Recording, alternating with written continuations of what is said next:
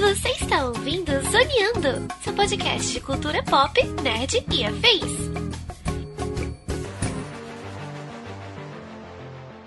E começa mais um Zoneando Podcast, o seu podcast sobre cultura pop nerd e afins, meus amigos. E aqui, host neste programa, aquele que viu um filme sobre o multiverso ganhar o Oscar e olha, não foi da Marvel, hein? Estou eu aqui, Thiago Almeida, juntamente comigo ela que esse ano tá literalmente vivendo um pouco de tudo em muitos lugares quase ao mesmo tempo, Melissa Andrade. Cara, é pior que isso mesmo, né? A minha vida 2023 virou um multiverso de tudo em todo lugar ao mesmo tempo do Brasil, por enquanto.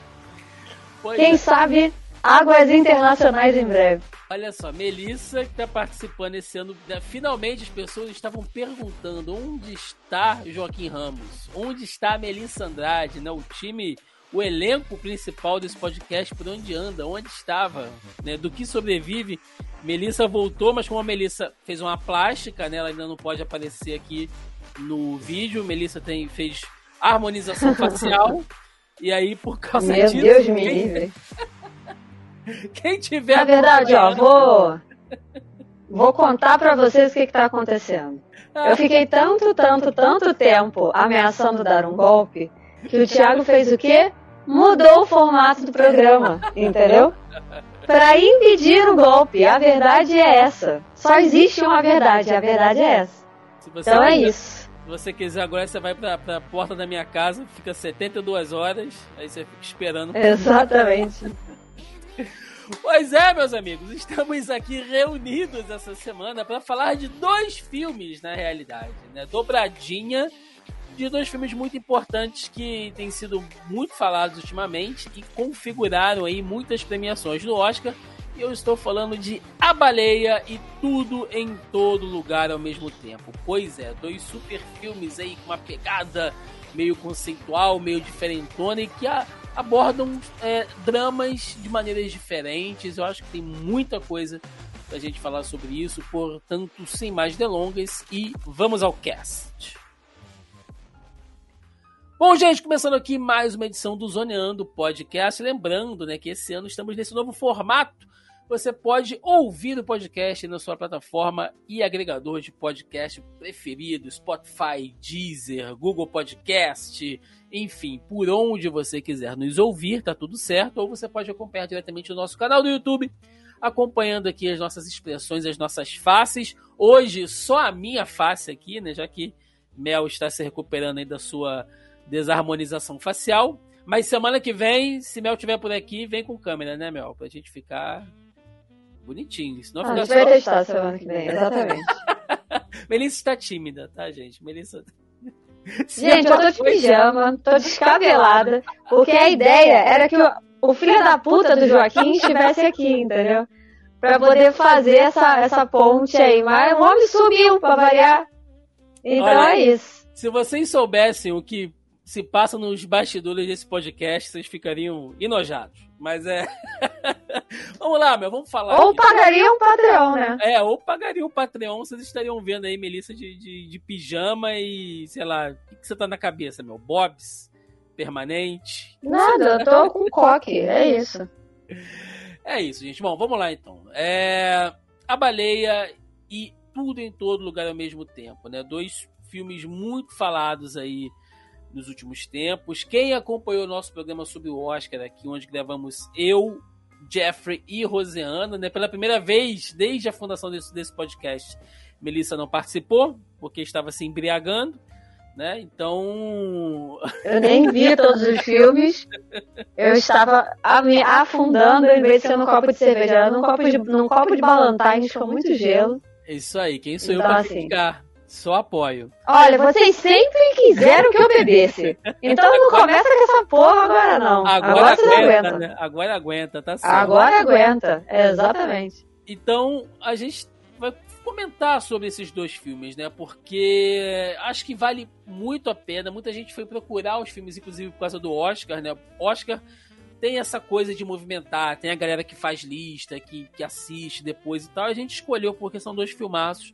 Eu acho que vale muito, muito, muito a pena a gente falar. Vamos começar então pela, pela baleia, Mel, The Whale, né? Trazendo aí Brandon Fraser no papel principal, filme do Aronofsky, né? Que olha, cara, realmente assim, não é à toa que esse filme vem sendo falado há bastante tempo. Quem acompanha aí esses circuitos, né, de, de mais cult, enfim, é, viu que ele vem sendo bem elogiado. Tem aquele vídeo que rolou pela internet um tempo atrás do, do Fraser sendo aplaudido de pé, né, durante não sei quantos minutos, enfim.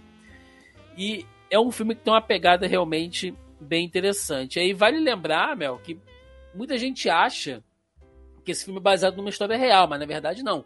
Ele é baseado em uma peça real, né, escrita pelo Samuel de Hunter, que inclusive ajudou no, no roteiro, né, quer dizer, ajudou não, roteirizou também para o filme, porque o Aronofsky ele viu a peça, ele falou, cara, eu tenho que fazer isso aqui no cinema de alguma maneira, né?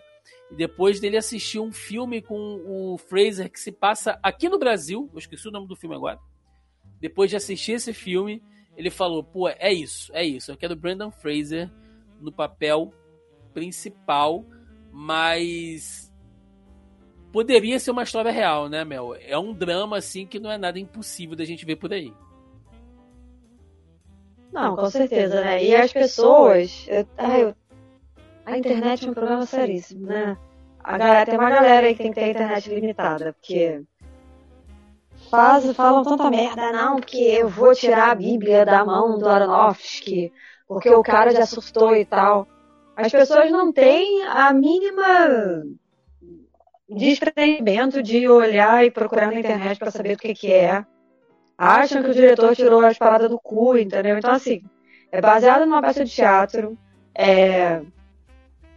A visão toda, ah, não, porque ele tá é, fazendo gordofobia e não sei o quê, e as pessoas não entenderam que a visão do filme é a visão que o personagem do Brandon Fraser, né, o Charlie, tem do próprio corpo e a maneira como ele acha que as pessoas enxergam ele. Uhum. Então, assim, o que anda faltando ultimamente é as pessoas prestarem atenção na porra do filme, não se projetarem naquilo, porque tá difícil. Hoje em dia todo mundo acha que tudo foi feito para você. Ai, não, esse filme fala comigo. Ah, isso é o meu retrato, é a minha representação. E, gente, às vezes não é. Então, assim, a visão daquilo, né, a visão do filme, é uma visão que o, o Charlie tem dele mesmo, que ele tem nojo de si mesmo, né? E aí, se isso é certo ou errado, eu acho que não cabe a gente fazer juízo de valor aqui, porque é uma construção do personagem. Uhum. Então eu não acho que você pode botar um juízo de valor em cima de uma construção de um personagem e falar que aquilo está certo ou errado, né? Pelo menos é o que eu acho. E é a visão que ele acha que as pessoas têm dele por conta da obesidade mórbida. Então é essa a visão da coisa. Ai, mas o filme é. Nossa, teve uma que eu li que eu queria ir na casa da garota bater nela. Eu tava rolando no Twitter, não, mas que o filme é muito teatral. É baseado numa peça, ô filha da puta. Porra. Tem que ser teatral, caralho. Todos os. E, assim, e isso é uma das coisas que eu mais gostei no filme. Porque ele respeita justamente a versão, a, a visão estética do que é a peça de teatro né? O corte da tela, o ângulo da câmera, é, o, o, ângulo aberto, né? O plano aberto de pegando todo o cenário, porque é como se você estivesse no teatro assistindo aquilo ali. Então, assim, o, e a, a trilha sonora que sobe dramaticamente em determinados momentos. Sim. Né? Então, assim, é tudo dentro de uma visão de teatro, é como se fosse uma peça de teatro televisionada, né? Ele transformou num filme e tal. Então, assim, não é à toa que está sendo super elogiado. Então, eu acho que as pessoas fazem, não fazem um ai de esforço para tentar compreender os símbolos e o significado da parada. Você fica tanto dentro da sua própria experiência que você não consegue absorver aquilo ali, entendeu? Ah, porque o filme é incômodo. Porque é para ser incômodo. Porque o incômodo que você está sentindo é o incômodo que o protagonista sente na própria pele, na vida dele e na maneira que as pessoas o enxergam. Então ele tem que ser incômodo. Se você não achou incômodo, tá errado. O, o filme, o filme falhou com você de alguma maneira. Ele não conseguiu passar para você o que, que ele tinha que passar. Que é justamente esse incômodo. E é sufocante, meu. Tem horas ali. Aquela cena, Sim. assim, todas as cenas ele tá comendo muito, né? Mas tem uma, uma sequência onde ele tá. onde são só cortes dele comendo o tempo inteiro. E, e, e, pega o doce, guarda o doce, olha pro doce, abre, bota um pedaço na boca, aí guarda de novo, aí levanta, faz um sanduíche, come frango. Eu falo, meu Deus, cara! Para, eu tô ficando enjoado. Não. Assim. Mas é, é, é indigesta a parada. É a intenção do filme. É, é te dar essa sensação. E, e, cara, que, que saudade, meu, que eu tava de ver um filme que me traz uma sensação. Cara, que me faz sentir alguma coisa assim. É, é, é, como é que eu posso dizer? É, extrasensorial do que apenas eu tô vendo Sim. na tela, sabe?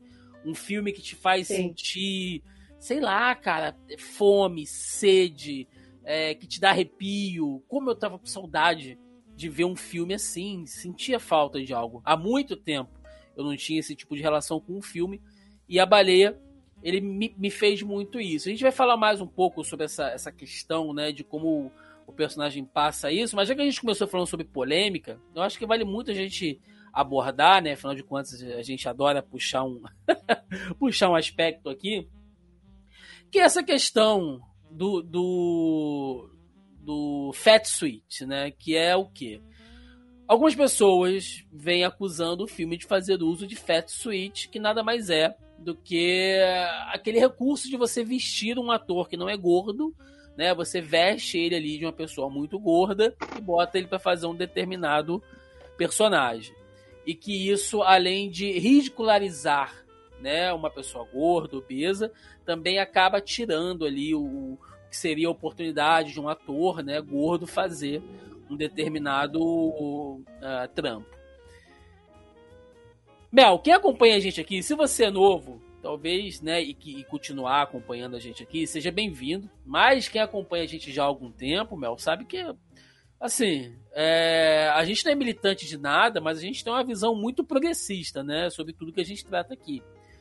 E, gente, eu juro por Deus que eu olhei esse filme, eu analisei, eu vi várias opiniões. E nessa aqui, gente, nessa aqui, vou ser bem sincero, eu, eu, eu não vou colar com vocês, não, tá? Nessa aqui, time, nessa aqui a gente não vai jogar junto, não, porque eu não consigo ver o, o, o uso de Fat Switch aqui, cara. A gente vê que, um, claramente eles não estão eles não iam conseguir. Tá, talvez conseguisse, vai, mas. Não é, acho que não seria o caso, porque não é só um cara gordo, mano. É um cara que tá assim, é, é, é, numa obesidade num grau altíssimo, né? E aquilo tá causando uma série de, de dificuldades nele. Então não é só um cara simplesmente gordo. É, um, é, é uma condição física muito especial e muito objetiva.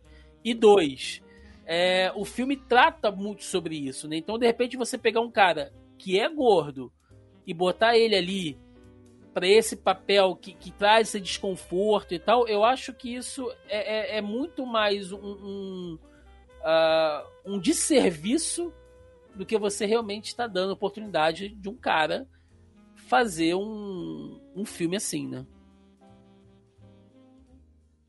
Cara, eu acho que é muito complicado, porque existe uma série de. Como é que se diz? Existe uma série de, de, de tópicos aí, né? Que uhum. precisam ser tratados. A gente cansa de falar isso aqui, ah, não, porque. Por que colocar, sei lá, um ator hétero para fazer um personagem trans? Por que colocar um ator hétero para fazer um personagem homossexual? Enfim. Eu acho que isso vale em todas as questões, né? A gente já fala você falou que a gente não milita, mas acho que a gente milita bastante aqui. Que a gente acha que as representações têm que ser adequadas e tal. Não, é, a, é, eu entendo a, gente, que a, a gente tá falando. Sempre, a gente sempre briga pela questão da representatividade, claro. Né? Isso aqui é uma coisa que quem acompanha a gente sabe disso. Mas é. Cara, Exatamente. Só que eu caso, acho que caso, nesse caso. É. Nesse caso, é, como alguém colocou, né, uma pessoa, uma pessoa que é obesa falou e tal, tem toda a questão é, das horas de gravação, das limitações de saúde, é, as questões de locomoção, né? Então, assim, tem toda, tem toda uma questão é, física, e aí eu não estou falando só pelo fato da pessoa ser obesa, que limitaria um ator a esse ponto. Então, Sim. assim, não, assim, não é que não teria como, mas seria muito limitante para uma pessoa extremamente obesa, né? Ter todo esse, esse negócio da a rotina, né, do set de gravação, por mais que seja tudo num lugar só, é exaustivo, que você fica ali horas e aí você vai ficar sentado, você vai ficar numa mesma posição. Se pro ator, né, que ele tem um corpo é, hétero. Como é que é o nome? Não é hétero, não, que é a palavra? Como é que é o nome que se dá? Do quê? É, porque eu não quero usar a palavra normal. Tem um nome específico pra isso. Não. É o que fala que tem o ectomorfo, tem o não sei o ah, quê. Se Joaquim Ramos estivesse aqui, é a área dele. Ele sabia ele ajuda. Dele. Exatamente, olha aí. Enfim. É porque a, não é a palavra normal. Normal não é a palavra certa. Mas enfim, um corpo magro, vamos botar assim. É, se para um ator como Brandon Fraser, que tem um corpo magro, já deve ser muito incômodo por conta da maquiagem, por conta da roupa e aquela coisa toda, para uma pessoa que é obesa, deve ser tão difícil quanto. Porque tem toda uma rotina, tem toda uma coisa ali no dia a dia, de, no set de gravação, que é complicado. É possível? É óbvio que é possível. Porque a gente tem a atriz que faz a Kate em aquela série. É, como é que é? Aquela série dramática que eu tava assistindo, que eu esqueci agora o nome. Que é aquela série familiar, que era extremamente. Não, pera. Como é que é o nome da série? Pera. Pera aí, gente. Branco em Melissa Andrade nesse momento. Tá, eu tô cansada. Eu passei o dia inteiro trabalhando até agora, eu tô cansada. Ai, como é que é o nome?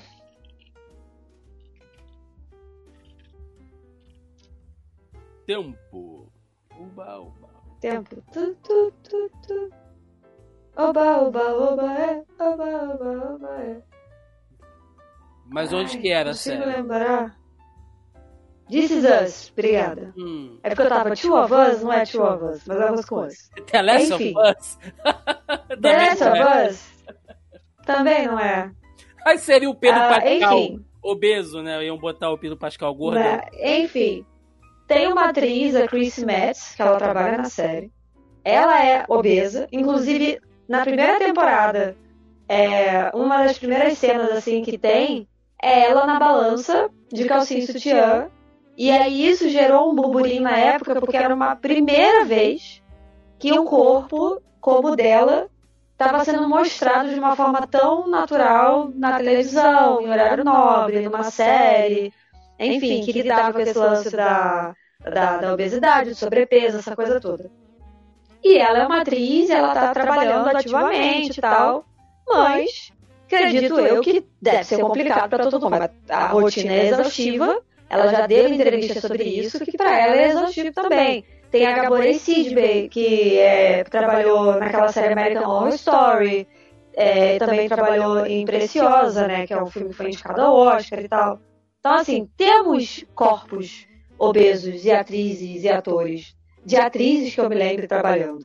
Uhum. Atores, particularmente, eu não me recordo. Agora de cabeça, assim, né? Minha memória já não tá, hoje já não tá lá essas coisas. Eu realmente não, não me recordo. Ah, tem um Mas é possível, talvez, entendeu? Mas que mas, mas que não se enquadraria para fazer o papel também. Né? Exatamente. Então, assim. É complicado. Então, eu entendo toda a reclamação, mas eu acho que a retratação ali é mais o interno mesmo, né? É mais a parte interna da representação do ator e aquela coisa toda. Como que ele está enxergando o papel. Bom, e aí a gente pode falar do próprio Brandon Fraser aqui, que cara, tem o lance da história dele, né, toda por trás, porque o Brandon Fraser ele surge ali, né, ele se destaca ali no, no, uh, na segunda metade do, do, dos anos 90, né? E vai até o iníciozinho, o iníciozinho dos anos 2000 ali, com filmes como A Múmia, é, George, né? Uh, Endiabrado, enfim, filmes nessa, nessa leva, onde ele era uma, uma grande promessa de um novo galã, né? Não só galã, mas fazendo filme de ação e tal. E com o passar do tempo, Mel, ele, ele foi assim, meio que. Uh, eu não diria esquecido, mas. Eu não sei, né? Passa aquele hype em volta dele, ele perde cabelo, ele engorda um pouco e tal, e aí parece que o mercado, quer dizer, parece não, né? ele mesmo fala isso, que o telefone dele já não toca mais, né? Que ele já não é mais chamado para grandes papéis, enfim. Ou seja, quando ele deixa de ser aquele rostinho bonito, é... os caras esquecem ele como ator, né? Ele vai fazendo cada vez menos trabalho. É... Na verdade, tem uma vez... história muito mais obscura aí por trás, né? É, pois é, ele. ele... ele fala que esse filme para ele também é uma questão assim de como é que se não seria bem superação, né? Mas seria mostrar que, cara, ele tá vivo, né? De certa maneira, assim. Não, não só isso, né? É, essa época do, do lance que ele engordou e tal. É, ele diz que ele foi sexualmente assediado, né? Por um dos produtores em Hollywood e tal. E foi o que levou, que levou a que ele chegasse ao ponto de que ele engordou muito, né? De que teve é, uma depressão fodida, crise de ansiedade, aí ele perdeu o cabelo e tal. E a gente sabe que hoje em dia as coisas são diferentes, não tanto ainda, né?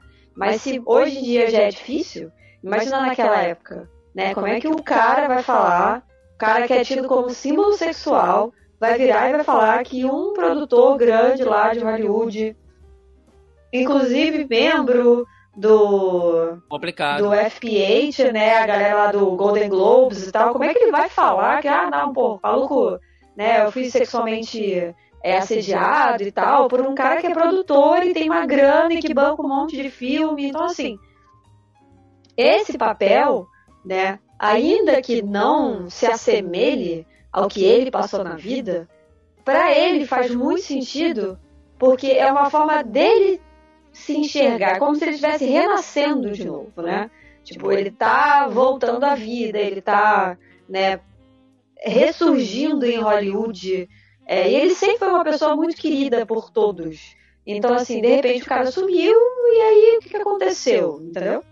Por que, que aconteceu isso? Por que, que a carreira dele foi, foi dizimada desse jeito?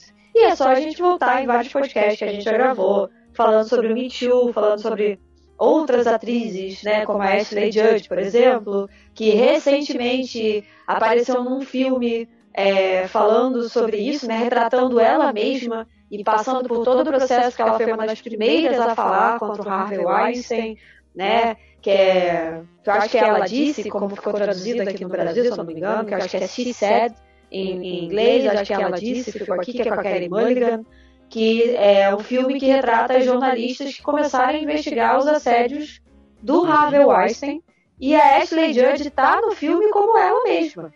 Né? Ela foi uma das primeiras a botar a cara e falar: não, eu vou contar a minha história, eu vou ser a primeira, então, porque eu vou dar espaço para que outras mulheres tenham coragem também e coloquem a, a cara e falem o que, que esse cara fez e tal.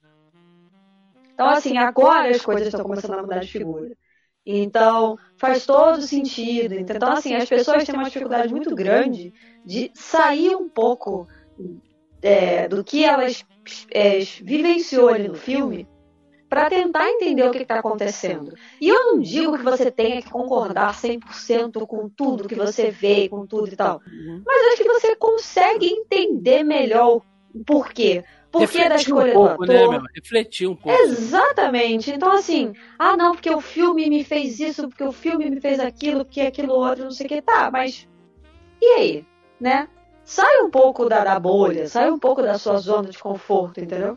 Então, vê aí o que está acontecendo. Exatamente. E vamos começar a falar então, né, de algumas cenas aqui, das, dos personagens e, e quem interpretou. É, o próprio Brandon Fraser, ali no, no como protagonista, né? Ele domina todas as cenas ali, ele participa, até porque esse é um tipo de filme que eu sei que você gosta muito, Mel, eu também curto, que são esses filmes que a locação é em, em um único lugar, né? É, é tudo Nossa, fechado. Eu, então, eu adoro isso também, porque cada cantinho tem uma história, cada coisa, então você olha assim aqueles pequenos detalhes, né? É como se o cenário ele conversasse contigo e tudo se passa dentro do apartamento dele. Então, é aquela cozinha que tá toda zoneada, cheia de, de embalagem de comida o tempo todo. Você vê que a casa é toda adaptada para ele dormir, para ele tomar banho. Tem aqueles ganchos no teto onde ele tem que se segurar, né, para não cair. É, tudo tem ali um espaço para ele ir com o, o, andador dele. Tem aquele ganchinho que ele usa para pegar as coisas que caem no chão. Ele tenta pegar aquela chave, né, dá uma agonia porque ele não consegue pegar aquilo. E o único cômodo Exatamente. que tá arrumadinho e limpo era o que ele dividia com o companheiro dele, né? Com o namorado, companheiro, enfim, como ele chama ali, que, que morreu. E aí ele deixa fechado, intacto, né? Provavelmente, desde que eles estavam juntos, ele não deve ter usado aquilo ali. Então é o único lugar da casa que tá intocável. Fora isso, tá tudo sujo. Assim, não sujo de, de, de sujeira, mas você vê que é uma casa fechada, ela é claustrofóbica e chovendo Mel, o tempo inteiro. O filme se passa no, no, intervalo de uma semana, né, digamos assim, que é quando ele tem aquela aquele ataque forte, né, de, de, de, nível 3 de hipertensão, assim, que ele tá ali com, com poucos dias de vida. E o chovendo o tempo inteiro, né? E isso contribui para aquela fotografia sempre pesada, sempre escura, sempre cinzenta né? Então é, é, é, tudo te cria aquele clima de que parece que você tá dentro daquela casa com ele. E há quanto tempo será que ele não sai de casa? Que ele não desce aquelas escadas, né? Então tudo é sufocante demais. E o Brandon Fraser ele te passa isso. E aí, cara, assim, parabéns, né? Pela maquiagem, por tudo que os caras fizeram. Tem efeito digital também, mas a maioria é efeito prático, toda aquela roupa que ele usa. E ele suando, Mel, sabe? todas as dobras de pele e os dedos inchados, o pé inchado, é tudo muito perfeito, cara. Chega a, a te assustar, assim. Não assustar pelo fato dele ser gordo, mas a, assustar pela eh, de tão perfeito que é. Não, eu acho que esse filme tem uma série de acertos, assim, mas eu acho que o principal é respeitar o fato de que é uma peça de teatro. Eu acho que o Aronofsky, o Aronofsky foi extremamente inteligente quando ele decidiu transpor a estética teatral para a tela do cinema. E a gente tem uma série de outros filmes aí que fizeram isso, né? A gente tem O Limite Entre Nós, que é o filme do Denzel Washington com a Viola Davis, de 2018, que é baseado numa peça de teatro de 85, que é tem essa estética, ele tem um, um, um ângulo de câmera né, mais acostumado ao cinema, né, não é um ângulo 4x3 tão fechado igual o Aronofsky fez, mas também é baseado numa peça de teatro. Então, assim, essa escolha faz todo sentido para o filme e para o tipo de história que ele quer contar. Porque a gente tem diálogos o tempo inteiro, o foco são os diálogos, o foco é a troca entre os personagens. É um elenco que tem seis pessoas, o filme inteiro, né? É, a gente tem quatro ou cinco ambientes diferentes ali. Então, assim, precisa ser essa coisa mais claustrofóbica, essa coisa mais fechada, porque se assemelha a um palco, né? Igual Sim. uma peça de teatro. Então, assim, tem que ser. Então, eu acho que a escolha mais acertada foi essa estética, foi preservar a estética teatral e foi preservar também a orquestra do teatro onde a crescente da música sobe junto com os pontos de drama do filme. E eu vi gente reclamando disso. Então, assim, pessoas que reclamaram disso, vocês precisam voltar pra caralho do teatro. Que isso? Porque teatro é isso. Sabe, eu não sei o que vocês esperavam ver quando vocês foram ver esse filme. Mas é isso. Sabe, eu acho que assim, ele não enganou ninguém. Pelo menos eu não me senti enganada. E eu chorei, acho que se bobear umas três vezes diferente, por conta da música, porque aquilo te dá uma angústia, aquilo te dá um aperto no peito do tipo, puta caralho, sabe? Que situação merda, que inferno, o maluco vai morrer, não tem o que você fazer, entendeu? E é isso, ele tá tentando consertar a vida dele. E vamos, sabe, só vamos. Não tem muito o que você fazer essas horas. Sabe uma, uma cena, meu, que, que essa mistura visual e sonora que você tá dizendo, né? Que ela é muito impactante. E aí são os detalhes de algo que é, assim, surreal de bem feito, né? É, logo no início, quando ele tá ali sufocando, né? Que o, que o Thomas entra e pega ele ali naquela situação e tal. Que ele pede para ele ler, né? é, é, é uhum. o, aquele texto que a gente mais tarde descobre sobre o que é e a Liz chega para ajudar ele e aí ele tem que se levantar, né, para ela poder cuidar dele e tal, que é a primeira vez que a gente vê ele ficar de pé, a câmera tá pegando ele em, não, não chega a ser um ângulo de baixo para cima, né, mas ela tá ali numa perspectiva como se fosse o Thomas olhando para ele, né, ele que é um rapaz mais mais baixo e tá chovendo lá fora e aquela água batendo na janela. Blá, blá, blá, e a música vai crescendo enquanto ele vai levantando. E o Brandon Fraser tá gigante, cara. Ele, ele levanta e você vai sentindo assim o esforço dele para ficar de pé. E, e, e aquilo vai te. Sabe, eu sem sacanagem, quando eu notei, eu tava me encolhendo, assim, sabe? Eu tava tipo, nossa, cara. E, e, ele falando sobre o texto, da Mob Dick, né? Que é o monstro, é a grande baleia branca e tal. E aí eu, eu acho que algumas pessoas fizeram uma representação literal disso, né? Ah, tá chamando o cara de baleia branca porque ele é gordo e tal. Mas não, cara, é a presença amedrontadora ali. Né? Não é que a baleia é porque ele é gordo. Até porque a gente depois entende o significado da Mob Dick no filme, mas é muita pressão, né? E, e o Brandon Fraser tá incrível como ele entrega tudo, assim, ao mesmo tempo que ele é passivo, ele tá emocional. Cara, olha, é, é, é assim, é de, de, de partir o coração em muitas horas, sabe? É... Venceu porque tinha que vencer mesmo. porque acho que, cara, era, era dele, sabe? Ele entregou tudo aí nesse, nesse filme. Tenho zero reclamações dele. Até é porque ele não atua até porque ele atua muito mais, de uma maneira muito mais sentimental. Tudo bem que todo o aparato da maquiagem ajuda ali a, a evolução, colabora. ajuda a construção do. colabora bastante, mas o ângulo que a câmera pega ele principalmente é um ângulo de, de meio corpo, né? Aqui da, do, do tórax para cima, né? Daqui da, da, da é. altura do, do peito para cima.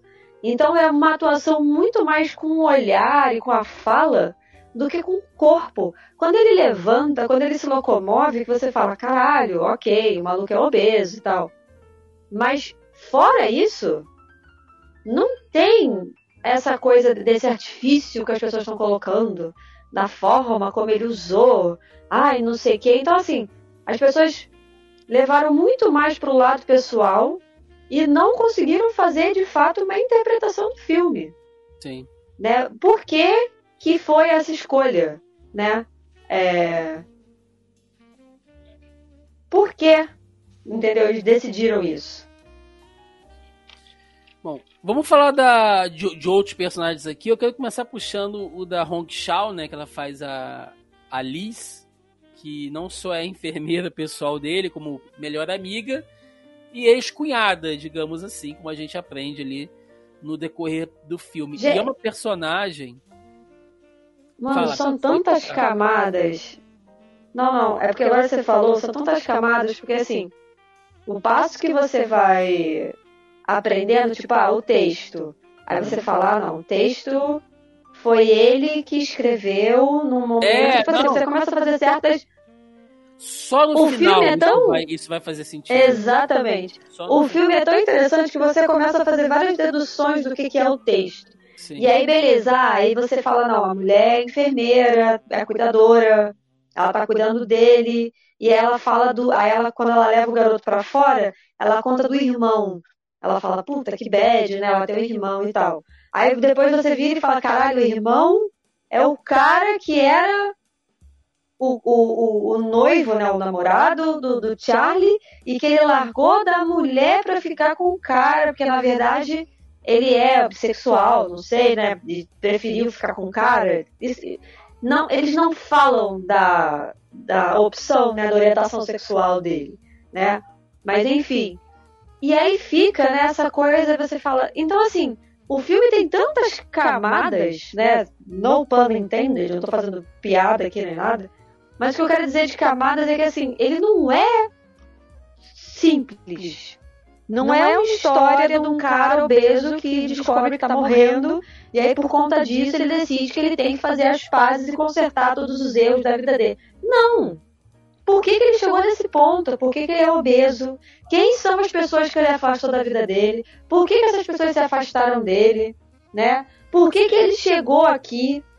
Então, assim, é uma crescente de coisas que você fala, caralho, você vai ficando cada vez mais impactado com a história, cada vez mais impactado com as escolhas, e num nível muito, muito, muito, muito menor, a gente, todo mundo tem um vício. Todo mundo tem uma compulsão, todo mundo tem alguma coisa que você se sabota. Gente, terapia tá aí para isso. Você se sabota como? É. Saca? Quando eu fico muito estressado e tal, eu paro de comer. Eu não tenho fome. Então, assim, comigo é o inverso. Exato. Eu poderia estar numa situação igual a dele no outro extremo. De morrer de inanição, por exemplo. Como existe, né? Porque tem. Existe pessoas que têm transtornos alimentares, distúrbios alimentares, como ele tem, só que ele tem uma compulsão. Tem pessoas com outros tipos de compulsão, anorexia, bulimia e por aí vai, entendeu? tem gente que tem disforia corporal. Então, assim, de novo, se o filho da puta do Joaquim Ramos estivesse aqui, a gente poderia adentrar melhor a este assunto. Mas ele não tá, então a gente só vai pincelar porque não temos capacidade Exato. para falar Exato. sobre isso. Então, assim, só vou dar essa pincelada do tipo, existem esses extremos. Então ele está se punindo. Depois que você entende que ele está se culpando, ele tá, está se punindo, e isso é uma maneira de, que ele encontrou de fazer isso, tem gente que faz isso de outras formas, entendeu? E nem se dá conta de que está fazendo isso. Está se sabotando, que está se punindo. Então, assim, é um filme com 20 mil camadas e você fica. E aí? Como que as pessoas que foram assistir não conseguiram sair do seu viés, da sua caixinha, de parar de olhar e falar, beleza, vamos analisar essa parada de uma outra perspectiva. E aí, voltando pro personagem da, da Liz, né? Que você falou que a gente também vai conhecendo ela aos poucos, e aí ela revela tudo aquilo que ela passou e como ela odeia aquela igreja, né? E que o pai dela é um dos líderes lá daquela igreja que ela, enfim, criou aquela situação, porque todo o sentimento de culpa, de não aceitação que fez com que é, o irmão dela se matasse, cara, é uma personagem complexa porque você vê que ela ela vai crescendo, né? Ela, ela, ela tá assim, eu tô aqui para te ajudar, né? E aí ela faz assim coisas do dia a dia para ele, pegar um negócio, lavar uma roupa e tal. E ao mesmo tempo ela vai ficando puta, Melissa. Tipo, cara, eu tô vendo você morrer, você não vai procurar um médico, né? E ela vai se revoltando e tal. E ao mesmo tempo ela é cúmplice. Eu tô usando aspas aqui, né? Quem tá acompanhando a gente pelo YouTube tá vendo o que eu tô fazendo aqui, ó. Coelhinhos voadores. É, ela é, ela é cúmplice dele tá ali comendo e tal, porque ela vai lá, entrega comida para ele, leva os sanduíches para ele e tal, mas não que ela não se preocupe, né? É, é, isso, é um personagem complexo. É porque, cara, se não for ela, será outra pessoa. Se ela não levar, ele vai pedir para alguém entregar aquilo para ele. Ela não tá facilitando nada para ele. E ela sabe que no fim a escolha é dele, assim. Aquela hora que ela, que ela tá deitada com ele e ele fala com ela assim, Liz, você não, ela tá ignorando. Ah, não, não, não. Voltando, voltando ah. essa cena, a melhor cena para mim é a cena que ela fica puta, que ela grita com ele, ela tá com a faca. Ela vira pra ele e fala assim, eu vou enfiar a faca em você, não sei o que, não sei o que lá. Aí ele olha muito, ele se assusta com a agressividade dela, obviamente. Mas ele olha para ela com uma carinha do tipo, o que, que, você acha que isso vai acontecer? Tu não vai chegar nem no meu externo, sabe? e a maioria então, dos, assim, dos, meus órgãos estão parando, né? O que, que você vai fazer e tal? É, então assim, é assim, tudo bem, é um humor que não cabe ali no momento e tal, mas, mas cabe pros que dois. Só melhores amigos sabem, meu. É aquele relacionamento. É, mas é isso que você pode chegar no seu melhor amigo, assim, sacudir ele pelo ombro e falar assim: filho da puta, eu vou dar um soco na sua cara se você não parar de fazer isso. Você não vai agredir o cara, Exatamente. você tem a liberdade Exatamente. de fazer isso. Ela faz com ele, né? E ele, e, e, ele ri, ele dá gargalhada, porque ele entende isso. ela é toda pequenininha, ela é toda mirrada. Quando ela vai tentar salvar ele, que ele tá sufocando, ela literalmente monta nele. Pra fazer ele cuspir. Não, ela tem que usar o peso inteiro do corpo é muito assim. Em cima dele. Então, assim. E, e essas cenas acontecem muito próximas, né? Tipo, uma da outra. Essa da, da brincadeira, ela brigando com ele, ele chorando. Então, assim, é, é, é uma, uma montanha russa de, de sentimentos absurda, entendeu? E, de novo, eu vou sempre bater nessa tecla. A galera que assistiu. E, mano, tem gente que começou a ver, olhou o filme deve ter botado, sei lá, ah, não gostei de cara. E aí você não consegue absorver o resto do filme. É. E aí realmente você não vai conseguir entender a mensagem, você não vai conseguir descobrir ou entender qual era a intenção do diretor com aquilo tudo, com os ângulos, com a música, com a maquiagem, com o cenário. Então, assim, se você é esse tipo de pessoa que desde o início você se fechou, mano, não para de ver o filme. Independente de que filme seja. Se você começou a ver o filme se você já está com um preconceito sobre qualquer coisa do filme, não adianta, você não vai conseguir absorver a parada, você não vai conseguir entender nada. E isso é para qualquer tipo de produção. Seja série, seja novela, seja programa de televisão, seja um livro, seja música, qualquer coisa. Se você botou uma máscara, botou uma, uma carapaça que você não está conseguindo, ah não, eu odiei isso de cara, e você não consegue transpor, não adianta para ali que você não vai conseguir realmente, aquilo ali não vai fazer sentido para você. Exato. E aí, outro personagem aqui também, que ele é. que ele se transforma durante o filme, né? É o, é o, o Thomas, do Ty Simpkins. Cara. Pra quem não sabe, pra quem não reconheceu, é o garoto lá de Homem de Ferro 3. Isso, cresceu. Entendeu? Né? É... Cresceu. E tá um bom ator, ele tá, atua bem. Sim, sim, sim, sim ele entra naquela coisa, né, de querer ajudar e tal. Você acredita ali que ele é uma espécie de, de, de mormon, né? Apesar dele falar lá que ele é da igreja da, da nova vida, da vida nova, alguma coisa assim. É, ele tá tentando ajudar. É uma testemunha de Jeová, não? É, não, é mais como se fosse um mormon mesmo, né? Porque eles têm essa coisa de que quando chega numa determinada fase lá, numa idade, para você seguir, você tem que tirar não sei quanto tempo fazendo essa essa uh, peregrinação, peregrinação, sabe, de caridade, enfim. E aí você descobre que não, que na verdade ele tá fazendo aquilo ali como uma autopunição, porque ele meio que se envergonha uh, do que ele passou com a família dele, que ele usou droga, enfim, uma porrada de coisa.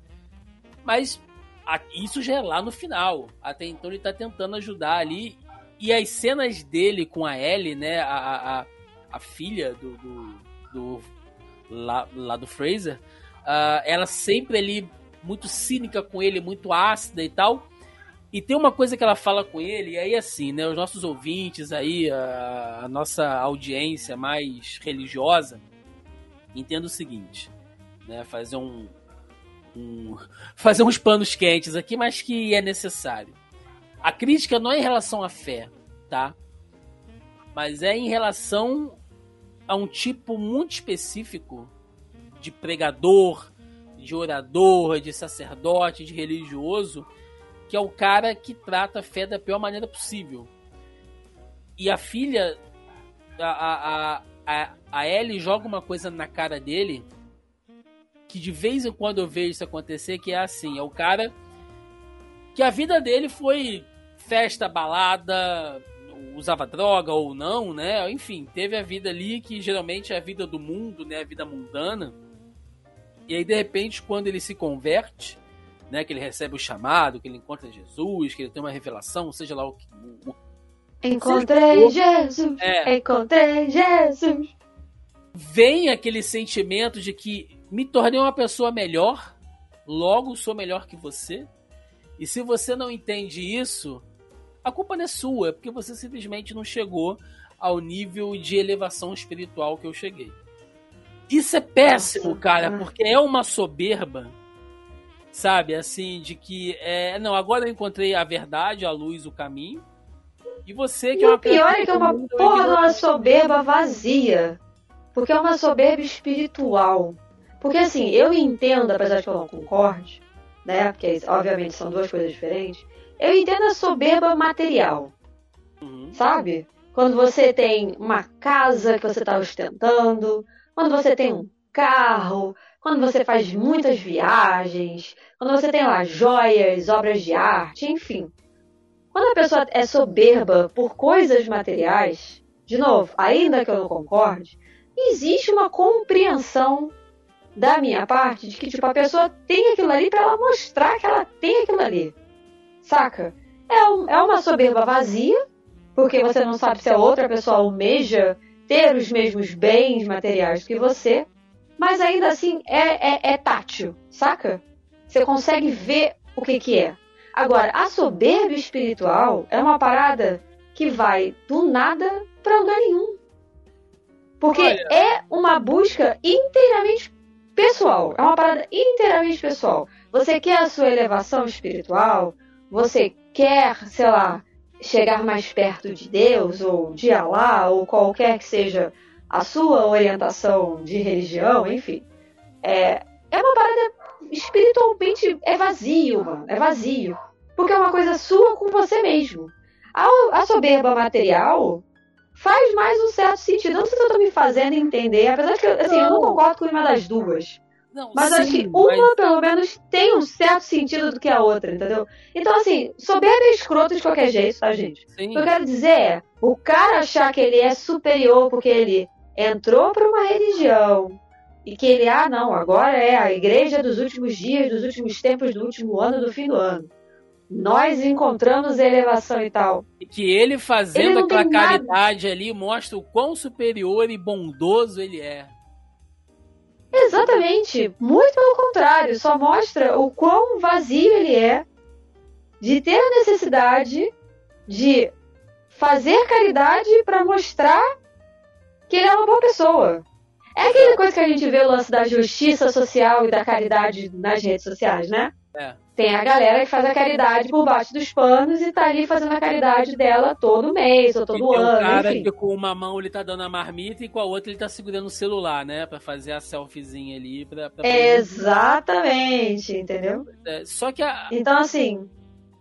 Essa, essa coisa, meu, dessa soberba espiritual, que é um termo muito bom, inclusive, é, eu chutaria aqui que existem algumas razões, né? Uma delas talvez seja a questão de realmente de você se aceitar, ou, ou melhor, não só de aceitação, mas de uh, um de você se de você fazer parte de um grupo maior, sabe? É, porque você vê que ele precisa disso, o Thomas ali. Ele não quer, ele não precisa só se aceitar, mas ele quer a aceitação daquela comunidade religiosa ao qual ele saiu. Ele precisa dessa sensação de pertencer a algum lugar.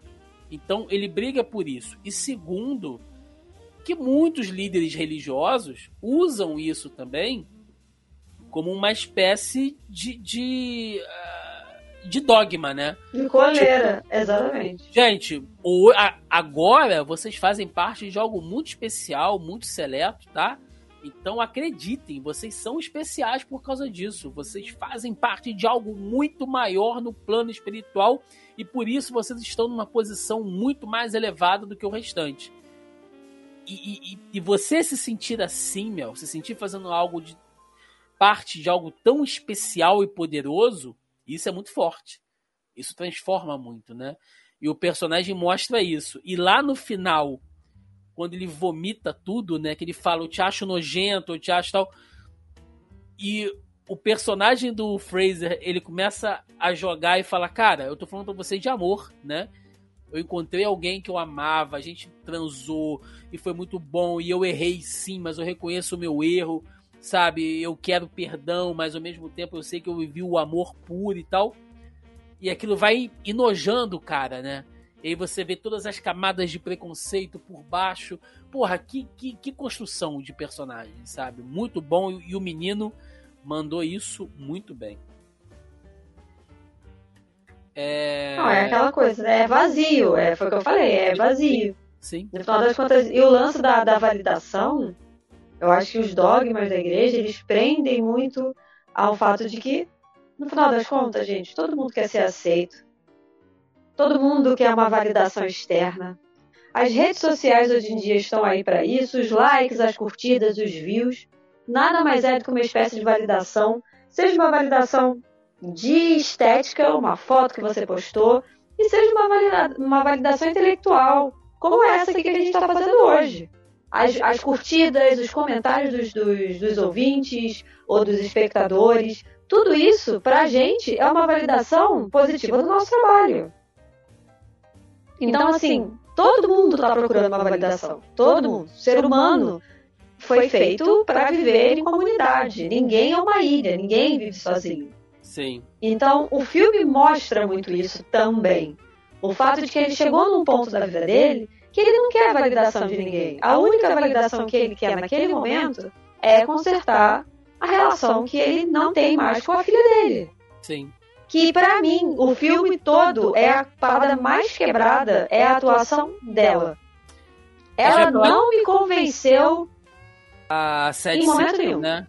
Antes da gente falar dela, é, antes, antes da gente falar dela, e aí a gente já vai para fechar, né, sobre o, o filme.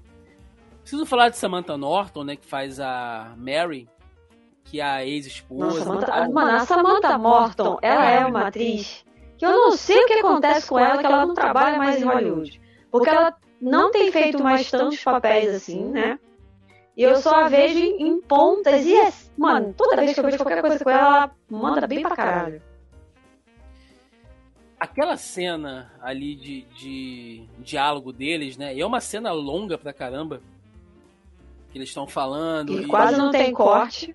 É, que a, a, que eles discutem, aí a filha sai, né? Porque ele fala que vai dar todo o dinheiro pra, pra Ellie e a Mary não, não vai ter contato com nada e tal, e eles saem. E ali entra um, um diálogo de, sei lá, uns 15 minutos. É, come... Cara, é uma riqueza, assim, que. Só quem já teve um relacionamento, quem. Assim, um, um, um relacionamento longo, né? Ou já foi casado, né? Ou morou junto e tal, sabe como é que é. Porque são as pequenas coisas do dia a dia que vão te desgastando, ou então aquela coisa de que você olha para alguém que tá contigo há muito tempo, você sabe que as coisas não estão certas, mas ao mesmo tempo você sabe que trabalhar aquilo ali vai ser um desgaste ainda maior do que o desgaste que você já está vivendo na relação. Então, varia ali, Mel, de uma espécie de. Cara, eu entendo que você deixou a gente por amor, sabe? Eu não te condeno por isso, mas porra, você foi um babaca, você largou a gente, mas ainda assim eu não te odeio.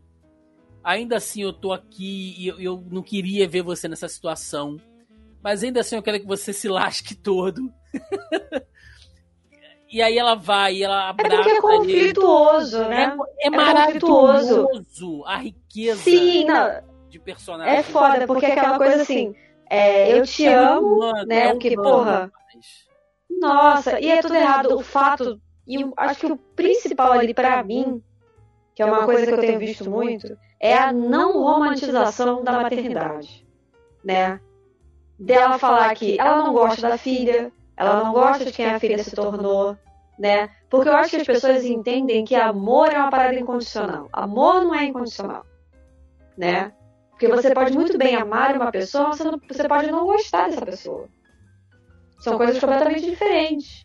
Então, assim, ela pode amar a filha, mas ela não necessariamente gosta da filha, né? Uhum. É, tem uma tem um diálogo que eu acho que para mim é o melhor diálogo que tem, não nesse filme, mas tem um diálogo em Lady Bird, que é quando a, a mãe e a filha estão na loja para comprar roupa de formatura. E elas têm exatamente esse diálogo. Que ela tá dentro do dentro do provador, a mãe tá do lado de fora. Elas estão conversando qualquer coisa, falando dela, da vida dela e tal. Aí ela. Aí a menina de dentro da cabine do vestuário vira pra mãe e fala assim: Mãe, você gosta de mim? Ela fala, gosta. Aí a mãe vira e fala assim: É claro que eu te amo. Ela fala assim: Eu não perguntei se você me ama, eu sei que você me ama. Você gosta de mim? A mãe não responde. Porque são coisas diferentes. Então, essa cena, né, da Samantha Morton, né, da Mary com o Charlie, é exatamente isso. Eu amo minha filha, mas eu não gosto dela. Não, eu não te amo mais, mas eu gosto de você. Mel. Ou então amar não significa necessariamente você não reconhecer os erros da outra pessoa. Sim, mas é exatamente isso. Porque assim, o sentimento independe das ações e das atitudes da pessoa, porque você continua sentindo aquilo. Quando você tem raiva de alguém, quando você tem ranço de alguém, quando você tem saudade de alguém, quando você ama alguém, enfim, tudo independe do outro. Então, nesse caso, a gente está tão filosófico, né? Então, nesse caso, é exatamente isso, tipo, ela amava o personagem, ou o ator, o ator não, perdão. Ela amava o Charlie quando eles eram um casal, quando eles tinham uma relação, eles tiveram uma filha, mas ela não gosta mais dele. Por que ela não gosta mais dele? Por tudo que ele fez ela passar. Por que ela não gosta da filha? Ah, é errado uma mãe não gostar do filho? Gente, são coisas que independem uma da outra né? Eu tava vendo um negócio muito nada a ver, porque eu acho que as pessoas é, é, andam muito com uma falsa simetria. Ah, porque se é A não pode ser B, porque se é B não pode ser C. Gente, as coisas não se anulam, né? Botando um papo esdrúxulo, porque a gente já falou de Big Brother, a galera está debatendo se é justo ou não essa altura do campeonato eles meterem uma repescagem. Aí um, um, conhecido botou assim: ah, mas eu não quero saber se é justo ou não, eu quero entretenimento. Uma coisa não anula a outra. O fato da repescagem ser justa ou não não atrapalha você querer entretenimento ou que o programa queira mais entretenimento para o público. Então eu acho que as pessoas têm uma dificuldade muito grande em entender que nem tudo é preto no branco. Gente, vai ler Maquiavel. Não existe 100% bom e 100% mal. Existem várias camadas, tons de cinza, que não é os das berinjelas no cinema, mas os tons de cinzas existem para isso. Então, assim, você amar alguém não quer dizer que você não esteja chateado com a pessoa, ou que você não deixe de gostar da pessoa, ou que você não queira se afastar daquela pessoa porque ela fez alguma coisa que te deixou magoado, te fudeu a mentalidade, te fudeu o emocional em algum momento. Responsabilidade afetiva é isso. É você saber cuidar do outro, cuidando de si também. Saca? Vou, vou, vou te dizer, Mel, que desde a história de um casamento com a Scarlett Johansson e o Adam Driver, Nossa. eu não vejo um casal tão humanizado. Assim, com diálogos que você veria na vida real, sabe? Sim. Muito, muito interessante. E aí, vamos então para fechar, né, com, com a personagem da, da, da Seth Sink. Da Sage. Sage Sink, né, que faz a, a Ellie, a filha do Charlie. Que ela passa o tempo todo como adolescente rebelde, né, que tá fazendo merda, que aos oito anos perdeu o pai, quer dizer, perdeu naquele convívio, né, que se sente abandonada, traída, é, e é daquele jeito dela ali, rebelde, ácida e tal, mas que o pai aposta o tempo inteiro no otimismo dela, né? Aposta o tempo inteiro ali que ela é uma pessoa boa, que, que, que ela tem potencial e tal. E você fica naquela, tipo, não, ele tá fazendo isso porque é pai, né? Então o pai acredita, vai dar o voto de confiança e tal. E ele quer extrair algo dela e ele tem pouco tempo. Né? Ele sabe que ele tem pouco tempo. Ele quer extrair alguma coisa dela e tal. Assim, é, se eu tivesse que fazer uma crítica, eu diria que ela foi meio overaction durante boa parte do filme, sabe? Aquela coisa de senta no sofá, cruza a perna, faz biquinho, sabe? Bufa. É, ficou um pouco repetitivo. Ah, adolescentes são assim, são. Mas é, eu acho que ficou caricato demais. Enquanto a gente tinha outros personagens mais naturalmente humanizados, eu acho que ela ficou um pouco caricata, ficou um pouco overaction demais nesse ponto. Agora, tirando isso, eu achei assim sensacional quando revela que aquele texto que ele tá, né, que ele fala que é o trabalho da vida dele, que você acha que aquilo ali pode ser um, um sei lá, uma tese de mestrado, de doutorado, que aquilo ali é um livro que ele está escrevendo, uma análise, né? Não, aquilo ali simplesmente é uma redação que ela fez aos sete anos, aos oito anos de idade, que ele se agarra aquilo ali como, cara, aqui foi a última vez que eu estive com a minha filha sem qualquer tipo de dor, de ressentimento, sabe? Nessa época aqui, nós éramos muito felizes juntos. É como se ele ignorasse, não que ele ignore, mas é como se ele dispensasse todo o tempo que eles ficaram separados ali. E quando ele fala lá no início do filme, né? Isso é o trabalho da minha vida. O trabalho da vida dele, da curta vida dele ali, é fazer com que, mesmo por um momento, a filha dele volte a ter aquela luz, sabe? Aquela beleza que ela tinha aos oito anos. E no final do filme, quando ele consegue isso, que é a única vez no filme que faz sol, que ela abre a porta ali e ela tá chorando, ela fala: Papai, por favor, que ela chama ele de pai, que a, a luz do sol vem nela assim, e ali você vê que, apesar da Sage ter 20 anos, né, ela tem muito cara ali de, de, de ser mais jovem, ela volta a ser criança, né? E ela tá olhando para ele pequena, encolhida ali, com, com, com, com a luz nela, e ele vê que, porra, agora eu consegui. O trabalho da minha vida era isso. Eu consegui.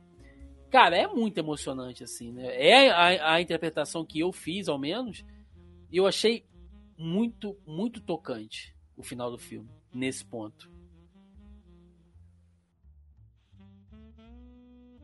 Cara, eu não gostei. Acho que foi a única coisa que eu fiquei assim o filme inteiro. Que eu não gostei. Foi a atuação dela.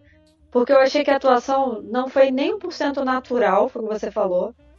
E para mim era muito marcado.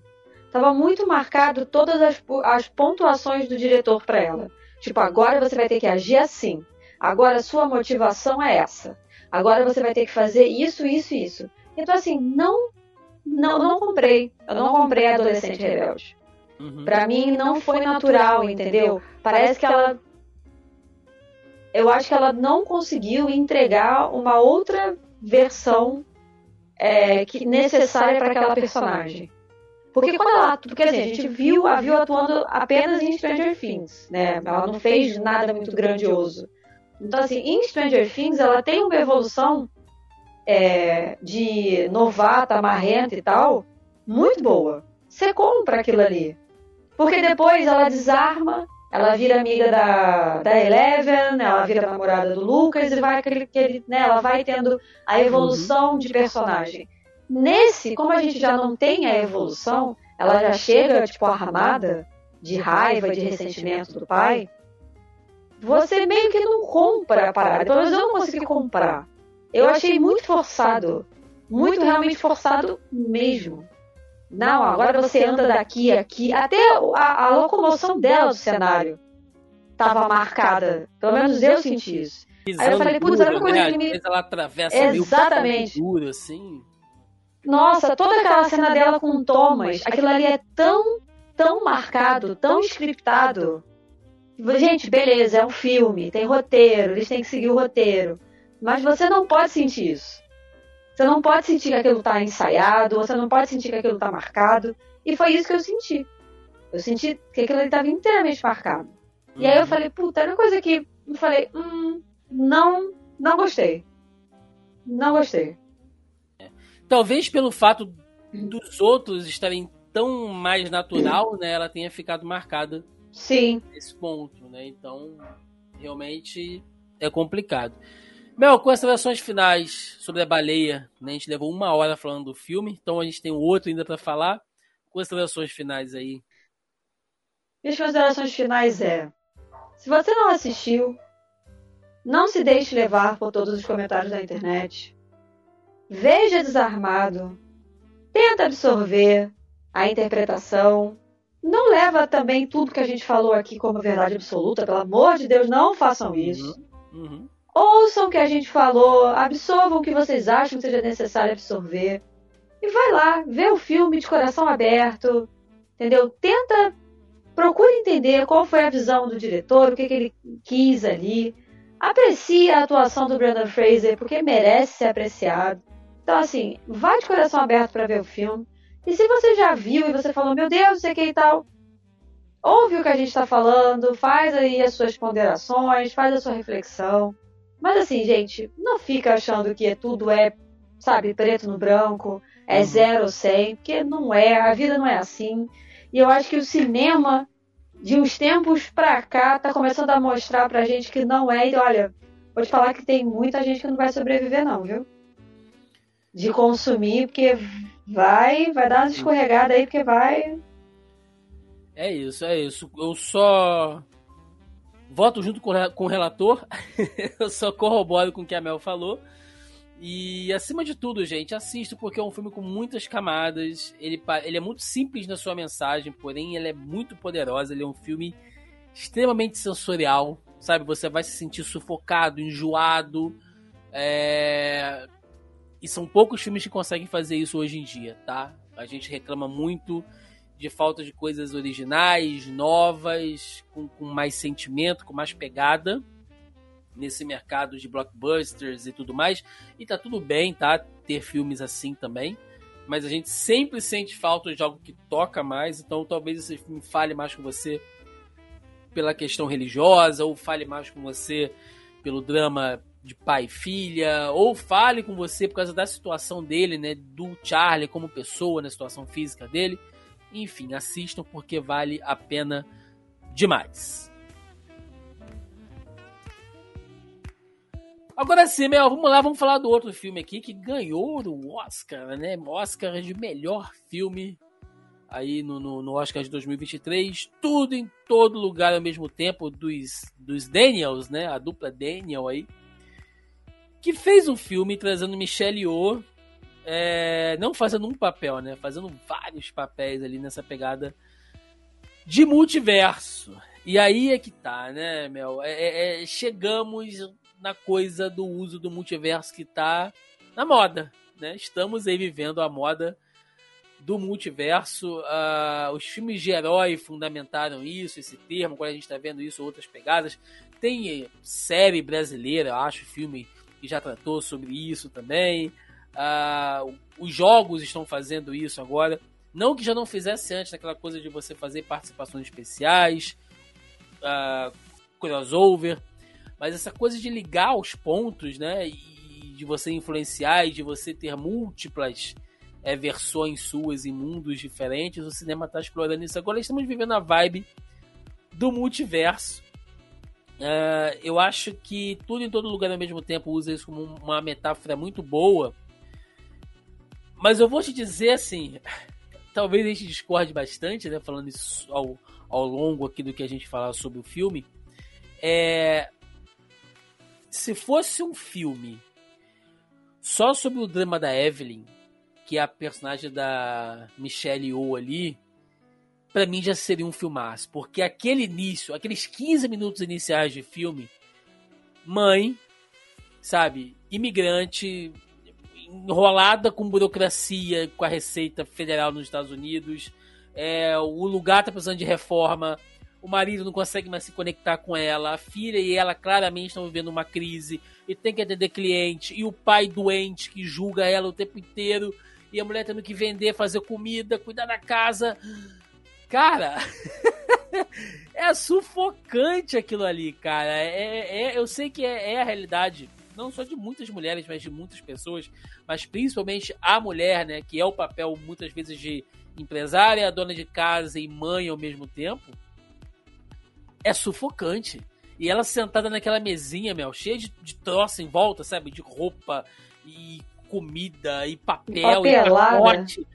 Cara, até a hora que ela chega no prédio da Receita e começa com as maluquices de multiverso, até ali tava sendo um baita filmaço de drama da vida real, assim, cara. É impressionante isso. Não sei se tu Não, pegou eu acho que essa, assim... se, se esse iniciozinho te deu essa parada sufocante também. Não, eu não fiquei sufocada. Eu queria entender, porque assim, eu vi todo mundo falando do filme, né? Eu Você assisti já ano foi passado. sobre o que era? Não, não, não. Eu só vi, eu sou aquela pessoa, tipo, tá todo mundo comentando, eu fico curiosa, ah, eu vou lá assistir pra ver o que que é. E aí foi basicamente isso, eu fui lá assistir pra ver o que que é. É, e aí eu fiquei muito tipo, caralho, o que que eu tô assistindo? Então assim, o que eu, né, a minha leitura do filme é o lance de estamos escapando disso aqui, né? Em outras realidades, outras coisas acontecem. É famoso e se? E se em outra realidade, tal coisa, tal coisa? E se não sei o que, não sei o que lá?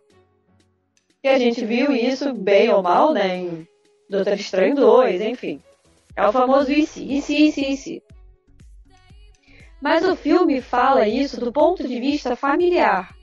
Porque eles estão presos num looping muito ruim em questões financeiras, em questões de relacionamentos é, familiar mesmo ali, né? Fraternal e tal. Então, assim, é que o filme é um filme de família, do tipo, e se a gente. A gente também, será que também a gente seria família num outro universo? Né? Como é que seriam as nossas relações nesse outro universo? Nós seríamos casados? Você seria minha filha? Ele seria meu pai? Então, assim, Será o filme brinca com isso. Em me casar, em ter uma filha? Exatamente.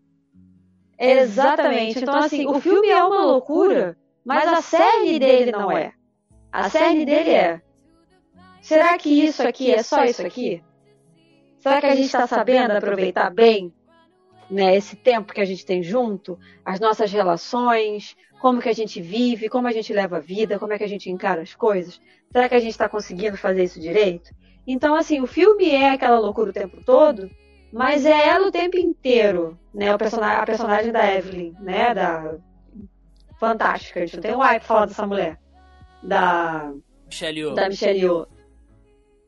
Gente, é isso o tempo inteiro. É, são indagações, são, são questionamentos, sabe? Será que eu tô dando o meu melhor? Será que eu tô sendo uma boa mãe, uma boa esposa, uma boa filha? Né? Isso aqui realmente é tudo que eu consigo fazer?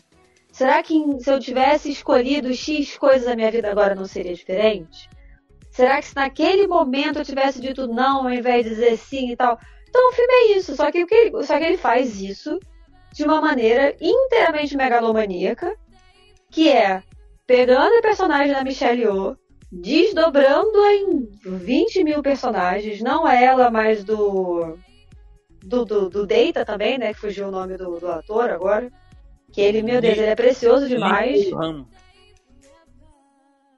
né, do tipo, então assim, é, é- o filme é isso, é assim, e outras coisas, o filme é majoritariamente asiático, né, todos os atores são, Sim. A linguagem É. asiática, o visual, até a exatamente, a estética do filme, a né. estética, é tudo muito. Sim, então assim, é um filme que eu vi muita gente falando, ah, o próprio Caio Hansen, né, grava assim, ah, não sei o que vocês viram e tal. Eu acho que o Caio sofreu do hype, isso acontece. Galera, Caio depois que passa o hype. Na internet, porque É, não. Coitado, cara. então assim. Eu acho que o hype pegou uma galera aí desprevenida, né? Teve isso mesmo. Eu acho que quem assistiu o filme antes desse burburinho todo, e até depois do Oscar, faz todo sentido. Mas é um filme que tem um multiverso, mas que é um filme que fala de família, no final Sim. das contas, Sim. né? E que, no, no- assim, os dois filmes que a gente tá falando hoje são filmes de família. Só que um é drama e o outro tem toda essa loucura, né, megalomania, mas também fala de família. Porque no Também final das drama, contas é ela, Uma linguagem totalmente É. diferente, né? também é, é ela viajando pelo multiverso para tentar salvar a filha, É. Sim. ou pelo menos salvar uma versão da filha, né? E tentar consertar a relação das duas de alguma forma. Eu, eu... Só que dentro Sim. Naquela linguagem maluca ali. Agora, eu vou falar uma coisa. Exatamente. Assim, gente, salvo todas as devidas proporções, tá? Eu faço uma comparação com esse filme com Matrix. Por quê? assim como Matrix, ele é um filme cheio de semiótica, né? Tudo tem um significado. Os cortes frenéticos, as várias versões dela, né, e tal, um monte de referência, um monte de piadinha. É, aquilo que eles têm que fazer para ativar, né, a, a questão lá da ligação com, com o multiverso, que você tem que fazer alguma coisa muito fora do seu assim, o, o, mais estranho possível, né? E aí começa com coisas mais suaves, tipo é, troca o sapato de pé, né? Aí você já pega e tal, ativa ali aquela coisa de você conseguir se comunicar com outras versões. Aos poucos aquilo vai escalonando de uma maneira maluca, né? Tanto é que tem aquela cena lá do, do, do cara que enfia o negócio na bunda. que eu fiquei assim, gente. Mano, é uma loucura. Aonde onde estamos querendo chegar aqui, né? Mas depois maturando, pensando melhor, eu achei extremamente necessário, né? Não que problema nenhum, tá? As pessoas querendo fazer isso, mas eu pensando, mas por que isso e tal? Mas na minha visão, e todo mundo pode ter a sua própria interpretação, é porque às vezes, meu, na vida, pra gente conseguir se conectar com as coisas, a gente tem que sair do usual. Tem que sair do normal. Então aquilo que pode parecer assim a coisa mais louca não é. É simplesmente que você tá numa rotina tão pesada, tão sacrificante, que te toma tanto tempo, que é o que a personagem da Evelyn vive, né? Ela tá o tempo inteiro naquela rotina, trabalho, família, casa, blá, blá, blá, blá, blá, blá. aquilo vai consumindo ela, né?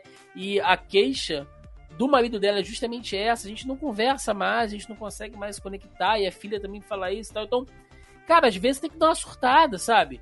Às vezes, sei lá, é segunda-feira, você tá em casa assim, você fala, mano, vou na praia. Sabe? Pô, onde eu vou na praia? Ah, tô em casa aqui, final de semana, tem nada para fazer. Pô, vou comprar uma cerveja aqui. Faz um churrasquinho. Ah, mas não é festa de nada. Mas não precisa ser festa. Vamos fazer, mano. Vamos... Logicamente que é uma metáfora, mas assim, coisas que você tem que fazer para te despertar, sabe? Para dar aquele tapa na sua cara e falar, mano, sai dessa rotina programática que você tá, né?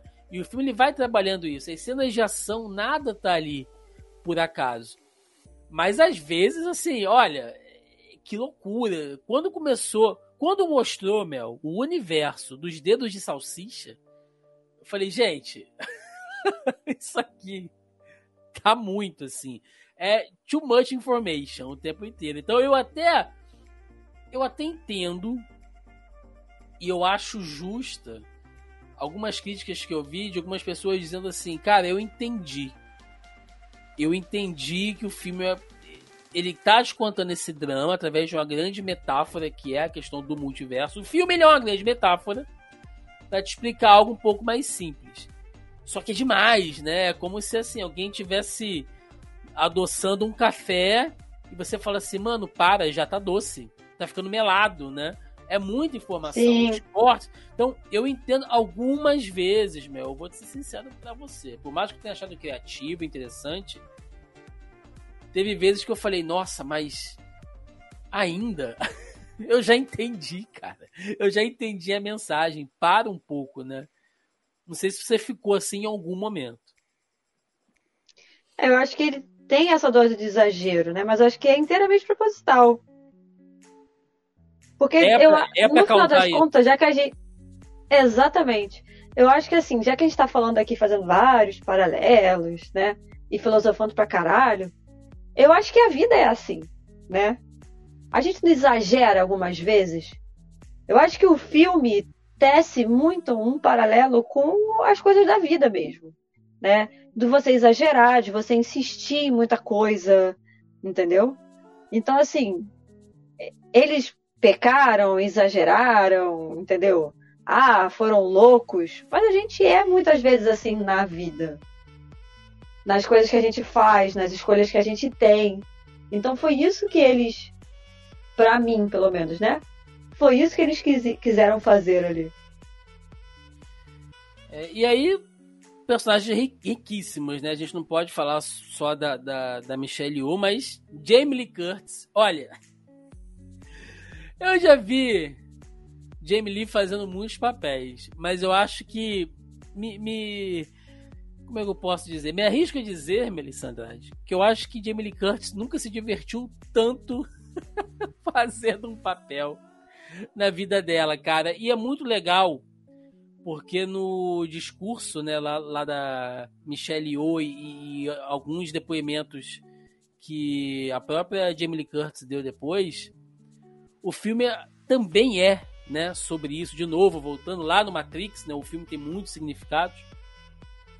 É, que tá no, no discurso da Yo, quando ela fala que, olha, gente, nunca ache que seu tempo já foi, que já passou, sabe? Que você não é mais capaz de realizar nada. E mulheres sofrem isso muito mais do que homens, principalmente no cinema, né? Porque o homem com 40, 50 anos no cinema é um galã maduro, né? A mulher com 50 anos no cinema já tá velha. Então tem essa imagem também que a gente precisa perder. Então você coloca ali Jamie Lee Curtis, cara, sabe, dando pirueta, lutando com Kung Fu, é. Isso é muito legal, cara. Tanto que ela ganhou o prêmio, né? Ganhou o Oscar também de melhor atriz coadjuvante.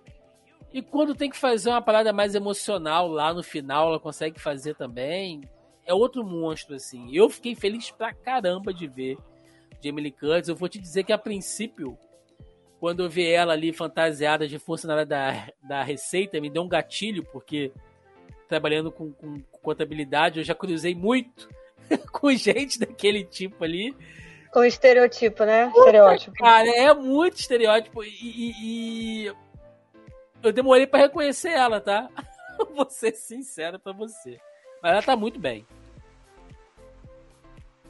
Cara, eu acho que o filme, ele é, de uma maneira geral, assim, ele surpreende porque você não espera aquilo ali. E ele vai te entregando um visual diferente atrás do outro, e atrás do outro, e atrás do outro.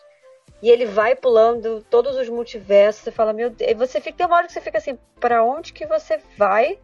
E o principal é, como é que você volta? Porque eu acho que o mais curioso para mim vendo esse filme é, tipo, como é que eles vão fechar o filme? Qual que seria o ponto ali? Tipo, e aí? Né? Então, assim, esse turbilhão todo é o turbilhão familiar. De você tentar se entender ali enquanto, enquanto núcleo familiar para você encontrar um, denominador comum e no final, no final virar e falar assim, tá, beleza, é isso aqui, né? É, vamos tentar dar esse jeito aqui, dessa maneira aqui, né? XYZ, sei lá. Mas é isso, eles dão essa volta toda porque é o turbilhão da família. É isso.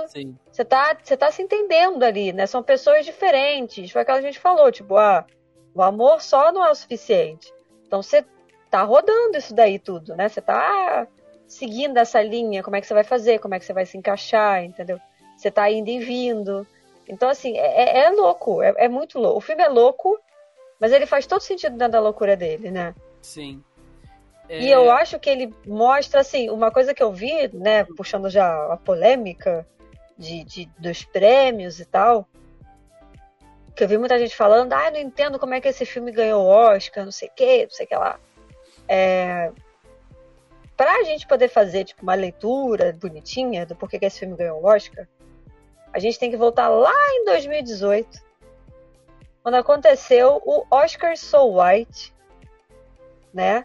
E junto com o movimento do Me Too, mas que nesse caso aqui não se aplica necessariamente nesse pedaço, mas o Oscar So White, né, o Oscar tão branco, que foi quando a Cheryl Boone, se não me engano, que é a, direta, que é a presidente né, da, da, academia hoje em dia, da academia, academia né, de Motion Arts and Pictures, que é Science Pictures, um negócio assim, que, é, que a gente chama só de academia, né, falando do Oscar em si, é, que ela soltou aquele, né, aquele documento enorme, é, se desculpando, pedindo desculpas e tal, e de que eles iam rever todos os conceitos internos e que até o ano de 2022 ela esperava que essas mudanças internas já tivessem algum, é, não resquício, como é que se diz?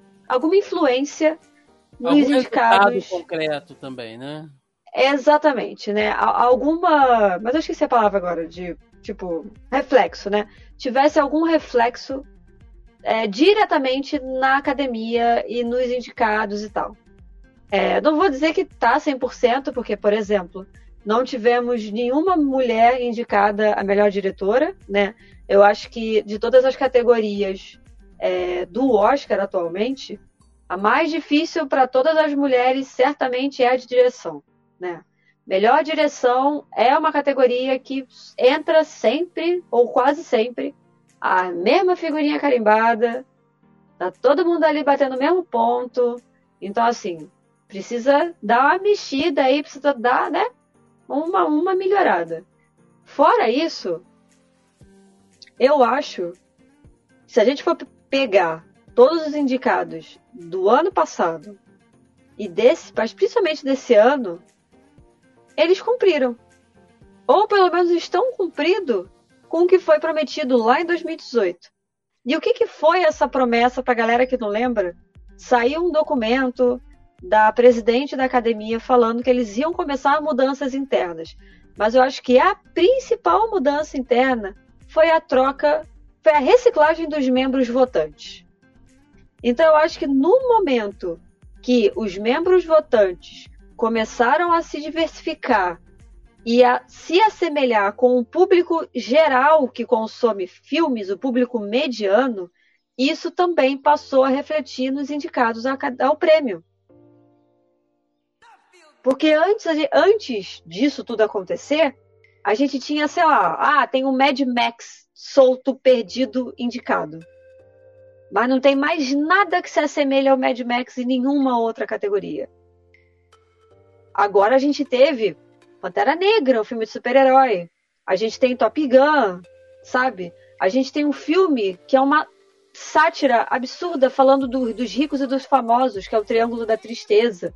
Então, assim, estamos saindo, né? Estamos virando essa curva e trazendo o Oscar, que era uma, uma intenção da academia, trazer o Oscar mais perto das pessoas que consomem a porra do filme, que é o público em geral que não é um produtor de Hollywood, mas sim o público mediano. Somos nós que assistimos essa porra. Então eu acho que o fato desse filme ter ganho tem muito a ver com o lobby, obviamente, o boca a boca. Tem muito a ver com o buzz e todo o hype e tudo. Mas também tem a ver com as pessoas que estão lá dentro votando. Sim. Né? Pessoas como Celton Mello, pessoas como Wagner Moura, Pessoas como Ana Mulaerte, entendeu? Brasileiros e outras pessoas que estão ali votando por coisas que, olha, o público vai querer ver isso aqui. Isso aqui merece um destaque. Isso aqui merece ganhar. E não é porque merece ganhar porque é um lance de meritocracia, não é isso. É um lance de que, dentre aqueles ali, você é o que se destacou e você merece esse prêmio mais do que os outros nesse momento aqui. Eu acho que o. Do ano passado. O. Foi do ano passado, meu Deus? É. O Parasita também abriu portas para isso. Demais. Né? Eu sei que é mais recente, Sim. mas a gente comentou sobre isso aqui também. A gente vem cobrindo o Oscar há bastante tempo aqui no, aqui no podcast. Já é uma coisa que a gente vem falando sobre isso. É, então, quem já acompanha a gente está tá bem por dentro disso, né? Ano após ano. E assim, Mel, concordo com tudo que você falou, porém quero fazer também uma, um, um, um, contra, um contraponto aqui, que é o seguinte: eu vi algumas pessoas que eu conheço, assim, conheço, que eu digo conheço de acompanhar, tá, gente? É... Que são críticas, que são uh, influenciadores, enfim, gente de mercado que faz análise, que faz review. É, são pessoas que também já bateram muito nessa questão de que a academia é viciada, de que a gente precisa de mais representatividade, que precisa de mais espaço, enfim. Gente que, assim como nós aqui, né, sempre bateu nessa tecla e sempre ficou muito feliz quando isso, quando isso aconteceu. Porém, no Oscar agora 2023, falaram, olha, é, tudo em todo lugar ao mesmo tempo é muito legal. Michelle Yeoh tá incrível, mereceu o prêmio lá de melhor atriz. O filme tem uma montagem magnífica e tal, mas talvez outro filme merecesse, né? Talvez o, o Tar, né? Que muita gente diz também que é um filmaço, ou que a Kate Blanchett poderia ter ganhado, né? Que tanto ela como a Michelle Yeoh se tivesse ganho, tava bem ganho, porque as duas brilharam e tal, demais. E aí por conta disso, por conta disso, eu vi algumas críticas de gente dizendo: olha, você está dizendo isso porque você é racista. Cara, é... vamos lá. Ninguém está imune de fazer um comentário racista ou preconceituoso, então, mesmo não querendo, às vezes por algum vício, por alguma coisa mais estrutural, acaba cometendo algum erro. A gente aqui já deve ter feito isso, já deve ter feito, não, já fez em algum momento isso. Mas você não pode chegar para uma pessoa que às vezes está dando ali, sei lá, o ponto de vista dela crítico, profissional, sabe, embasado. Não, eu achei que tal filme mereceu, porque tecnicamente ele é assim, assim, assim. Você não pode pegar a pessoa que nunca, sabe, teve um, um viés assim e taxar ela de racista por causa disso. É muito grave, cara. É muito grave você chegar pra uma pessoa e falar assim: olha só, você não. É... E, e, eu não tô nem dizendo, Mel, que a pessoa falou que o filme é ruim, não. Às vezes a pessoa falou assim: não, gente, eu gostei do filme também. Eu só achei que o prêmio poderia ter ido pra outro. E aí, poucas vezes você vai chegar pra pessoa e falar que a pessoa é racista. Mano, assim, é, eu acho que isso é muito mais um desserviço para tudo isso que a gente tá falando aqui do que qualquer outra coisa, sabe? Porque no fundo, no fundo, vai contar a opinião, o estudo, a análise, seja lá qual for. Né? E é muito chato, assim. A gente citou o, o, o evento aqui do. O exemplo aqui do Caio, né? É, que não tem nada a ver com essa parada de racismo, né? Que, que, já, que já é outra coisa, gente. Pelo amor de Deus, Caio Hansen, nosso, nosso amigo aqui, lá do Super Soda. Uh, que eu vi gente que ele não segue, sabe? Que não segue ele e tal, mas que saiu da bolha, né? Chegando lá nos comentários dele falando: Ah, cara, você não gostou porque você é burro. Porra! O cara é obrigado gente. a gostar do negócio também, velho? Que isso, mano, sabe? É, é, é um, é um, um 8 ou 80, sabe? Uma hiperpolarização de opinião que tá chato, cara. Tá chato. Tá, é tipo, ah, se eu coisa. gostei você não, eu tô certo e você tá errado. Bicho de novo, você é burro. Porra, bicho. Ai, é, cara, é, é muito cansativo. É muito, muito, muito cansativo. Então, assim, eu, na verdade, eu até entendo essas duas posições do tipo, ah, né, aquela pergunta, mas por que, que a Kate Blanchett merecia ganhar mais? Né, vamos fazer um estudo aqui. Eu não vi o filme ainda, tá na minha lista, eu quero ver. Tá entre os filmes que eu não, não assisti ainda. É, eu não duvido que ela tenha né, detonado. Detonado num sentido positivo de arrebentou, foi falta pra caralho. É, mas por quê? Sabe? Eu acho que a gente já que a gente está num, num, num, num, momento reflexivo, a gente tem que fazer essas Sim. reflexões, entendeu? Uhum. A Michelle Yeoh tá tanto tempo aí na academia. Academia que eu digo trabalhando, né? É... Quantas oportunidades, agora vamos ser bem sinceros. Quantas vezes mais a gente vai ver a Michelle Yeoh concorrer ao Oscar de melhor atriz? E quantas vezes mais a gente vai ver a Kate Blanchett concorrer ao Oscar? Ah, muito mais a Kate Blanchett. Com certeza, muito mais a Kate Blanchett. Então, assim, infelizmente a realidade é essa. Então, eu sou a favor de premiar uma pessoa que a gente, infelizmente, não sabe se ela vai estar ali de novo, porque a gente não sabe se eles vão dar uma outra oportunidade tão boa quanto essa para que ela consiga ter um destaque a ponto de ser indicada de novo. A gente espera pra caralho que sim. Mas, mano, a Kate Blanchett vai ter 30 outras oportunidades de aparecer ali. Sim. Infelizmente a Michelle Yeoh não. É. E o mesmo para Jamie Lee Curtis. A Jamie Lee Curtis também não vai ter outra oportunidade de aparecer ali. Pelas escolhas de carreira e pelas escolhas de filme. Então, assim, isso também é levado em consideração. Vocês acham que prêmio póstumo, tudo bem que a pessoa faleceu, mas, tipo, prêmio da obra da carreira é uma forma né, o prêmio, tipo, ah, um conjunto da obra, é isso, era essa palavra que eu queria. Prêmio de conjunto da obra é uma maneira da academia virar e falar assim: olha, tá aqui um prêmio para todas as outras vezes que você não foi reconhecido. Um prêmio de conjunto da obra é basicamente isso, é um prêmio de consolação. E reconhecer o cara vivo também, né, pô? Reconhecer depois de morto é foda, é, né? então, assim. Não, então, sim, faz todo sentido. Eu, eu, eu total. Então, assim, eu acho que o debate deveria virar para ele e falar assim: você não acha que nesse é. ponto faz muito mais sentido dar o prêmio, né? Consagrar, vamos falar em consagrar. Sim. Faz muito mais sentido consagrar a Michelle como vencedora do que a Kate, porque a Kate, enquanto mulher branca, vai ter 20 mais oportunidades de, de chegar neste uhum. lugar do que a Michelle. Eu acho que a, a questão colocada deveria ser essa. E não o fato da pessoa ser racista ou não.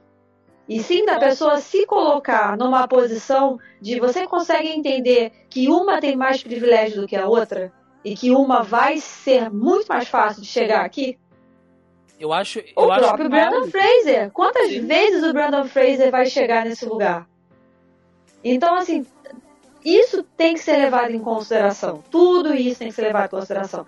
E é uma coisa que a academia tem levado em consideração. Dá uns deslizes, é óbvio, porque todo mundo é propenso a falhas e a erros, somos todos humanos, então a gente tem que errar pra gente aprender e não repetir. Então, assim, não tá perfeito, né? Mas, mano, tá indo, é isso. Tá indo, é tá uma indo, questão é. de Sim. oportunidades. A própria Viola Davis, quando ganhou o Globo de Ouro e deu aquele discurso lindíssimo, ela virou e falou assim: Por que, que eu não sou a Mary Streep preta? Porque eu sou a Viola Davis. E para eu ser a Mary Streep preta, eu deveria ganhar o mesmo salário que ela ganha e eu deveria ter as mesmas oportunidades de papel que ela tem. Então, por isso que eu não gosto que me chamem assim. Eu só vou aceitar que me chamem assim se eu aceitar que me chamem assim no mesmo instante que eu tiver o mesmo salário que ela e as mesmas oportunidades de papel que ela. Não, e, e nem, não tá e errada. Nem, e nem deveria, porque você está comparando ela com outra atriz, usando como se fosse um parâmetro. Cara, a Viola Davis é Viola Davis, e ela é grande porque ela é. Mas ela. Né? Exatamente, mas quando ela deu essa entrevista, que ela falou isso, né? Não, sim, é ela falou esse lance horrível, da oportunidade. É uma comparação horrível. Isso. Exatamente, mas é um faz todo horrível. sentido isso que ela falou. Sim. Ela falou: eu vou deixar, se eu deixar, no momento que eu tiver as mesmas oportunidades de papel que ela tem e que eu começar a receber o mesmo cachê que ela recebe. O que, o que só não pode acontecer, Mel, no fim das contas, eu acho que você está certa, mas só o que não pode acontecer, para deixar claro aqui, né, caso alguém ainda tenha ficado com alguma dúvida, é a gente chegar num policiamento de opinião tão drástico onde daqui a pouco você simplesmente não vai poder falar mais. Porque qualquer coisa que você fale, se a pessoa não gostou, ela vai fazer um julgamento desse. Hoje a gente está dizendo Sim. isso, mas, mas e amanhã? Né? E amanhã, quando a gente falar que alguma coisa que geralmente vai contra o senso comum, ah, não, mas a Melissa falou isso porque a Melissa é machista. A Melissa falou isso porque ela é xenofóbica. O Thiago falou isso porque ele é preconceituoso. Gente, Sabe, é, é, Eu acho que não é por aí e eu acho que isso não é oprime, mas inibe a gente ter algumas discussões muito mais ricas e deixando bem claro aqui que existe, tá? Existe sim. Quem ficou aí nesse chorume que é o Twitter na semana do Oscar, viu um monte de gente, sabe, falando um monte de merda. Existe sim. Muito racismo, existe. Mas eu acho que a gente tem que também olhar o contexto geral e, e ver que, cara, olha, brigas que eu quero. Como diz o senhor Joaquim Ramos, que não está aqui, né? É, essa briga eu não quero. eu não faço questão de ganhar essa briga. Então vocês discutem só. É, esse BO eu não compro. Exatamente. É. Voltando pro filme aqui, meu, necessariamente, é, a gente tem que falar dele, né? O Ki Rui Kwan, que é o nosso eterno short round lá de Indiana Jones, né? Começou lá, depois fez Goonies. Pra mim tal, é o Data. é... Pô, vai, olha, eu morri. Quando ele, quando ele ganhou, foi o, foi o Oscar, né? Quando ele ganhou o Oscar, que ele foi pra sala de imprensa. Não sei se você chegou a ver esse vídeo. O que ele foi pra sala de imprensa, que ele. Não, não, não. Que ele foi pra sala de imprensa, ele foi dar entrevista. E aí ele falou que é, os outros atores, né, dos que trabalharam nos Goonies com ele ligaram para ele para parabenizar não por conta do Oscar, mas pelas outras premiações que ele tinha ganho, né? É, e aí ele falou, ah, o Corey Feldman, que é o Bocão, me ligou, né? O Corey Feldman, o Sean Astin, que é o nosso querido Samwise Gamgee, né? O Salvador total da Terra-média aí, que, que ligou para ele, o Josh Brolin, que, né, o Thanos e tal. Ele falou que todo mundo ligou. E aí ele falando, é isso, ele falou assim, ah, uma vez, aí ele fala assim, é, Goonies never say die, né, Goonies nunca dizem. Quando ele falou isso, bota meu coração, eu falei, ai, meu coração, eu não tava me aguentando. Ele é muito fofo, ele é muito empolgado. E para quem não sabe, ele deu uma entrevista é, pro The Hollywood Reporter, quem saca de inglês aí quiser ver, infelizmente não tem legenda em português, mas tem uma mesa redonda que eles fazem toda época de premiação, que eles reúnem atores e atrizes, diretor, roteirista, tudo. Eles reúnem uma galera, tem edições diferentes. E eles fazem uma entrevista, a parada dura ali quase uma hora, às vezes dura um pouco mais de uma hora. É um programa que vale muito a pena assistir. Infelizmente não tem tradução. É, a legenda é só em inglês mesmo, então só quem sacar do idioma vai conseguir assistir. É, e ele. E assim, e na mesma mesa, nessa mesa que ele estava, estava o Adam Sandler, estava o Brandon Fraser, tinha o Colin Farrell, tinha o Austin Butler, que é o garoto que faz o Elvis, e tinha um outro ator que infelizmente agora eu não vou lembrar o nome dele, mas também tinha e tava o Kill tava lá, né? É... E aí ele fala, que ele vira e fala assim, eu realmente achei que a indústria para mim tivesse acabado. Ele ficou 30 anos. E aí você vê, quando ele começa a contar que ele foi obrigado a desistir, a começar a fazer outra coisa. Então, tipo assim, ele ainda trabalhava em Hollywood, mas ele trabalhava por trás das câmeras. Pra quem não sabe, as cenas de luta de X-Men foi ele que coreografou. Foram coreografadas por ele. As cenas de luta em X-Men. Né? Aquele X-Men de 99, com a Halle Berry, o Hugh Jackman, a Anna Paquin, né? Aquele lá, primeirão, né? Ele que fez a coreografia. E aí ele fala, quando ele começa a falar disso, você vê na cara do Adam Sandler e do Colin Farrell que os problemas deles, ainda que sejam problemas deles, pessoais e tal, não importam tanto ou não pesam tanto quanto esse maluco que ama tanto a indústria e não conseguiu trabalho. Porque ele tem um tipo físico. Dele, cara, é muito. E aí ele falando, e se vocês não sabem, isso foi a coisa que eu mais achei mais fofinho, que quem fechou, quem é o advogado dele, é o gordo. O advogado do Kill, do Data, é o gordo, porque ele se formou em advocacia e hoje em dia ele é advogado de entretenimento. Então quem ajudou ele a fechar o contrato para todo, todo lugar ao mesmo tempo foi o gordo. Sim. Saca? E ele falando do Steven Spielberg, mano. Ele falando que há 30 anos o Steven Spielberg liga para ele todo Natal para saber como que ele tá. E manda presente. Saca?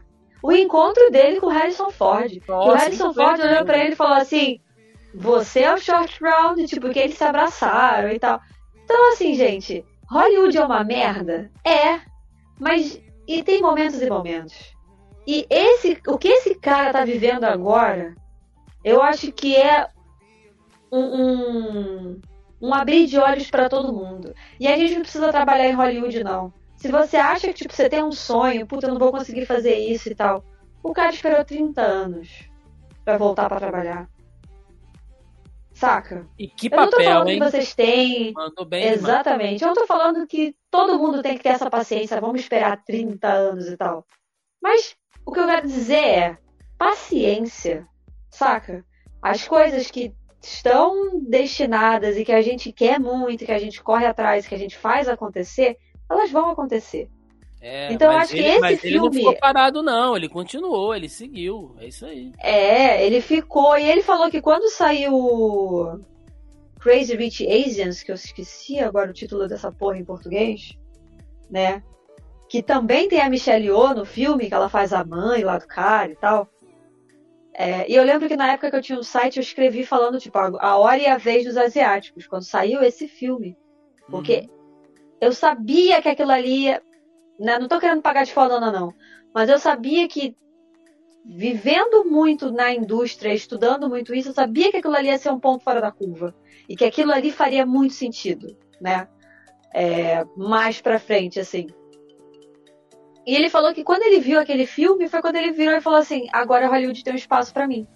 Agora eu vou conseguir papel, é, não um papel estereotipado. Eu vou conseguir um papel porque eu sou um bom ator, porque eu Sim. posso entregar um bom trabalho, porque eu posso mostrar mais do que o cara asiático que luta artes marciais.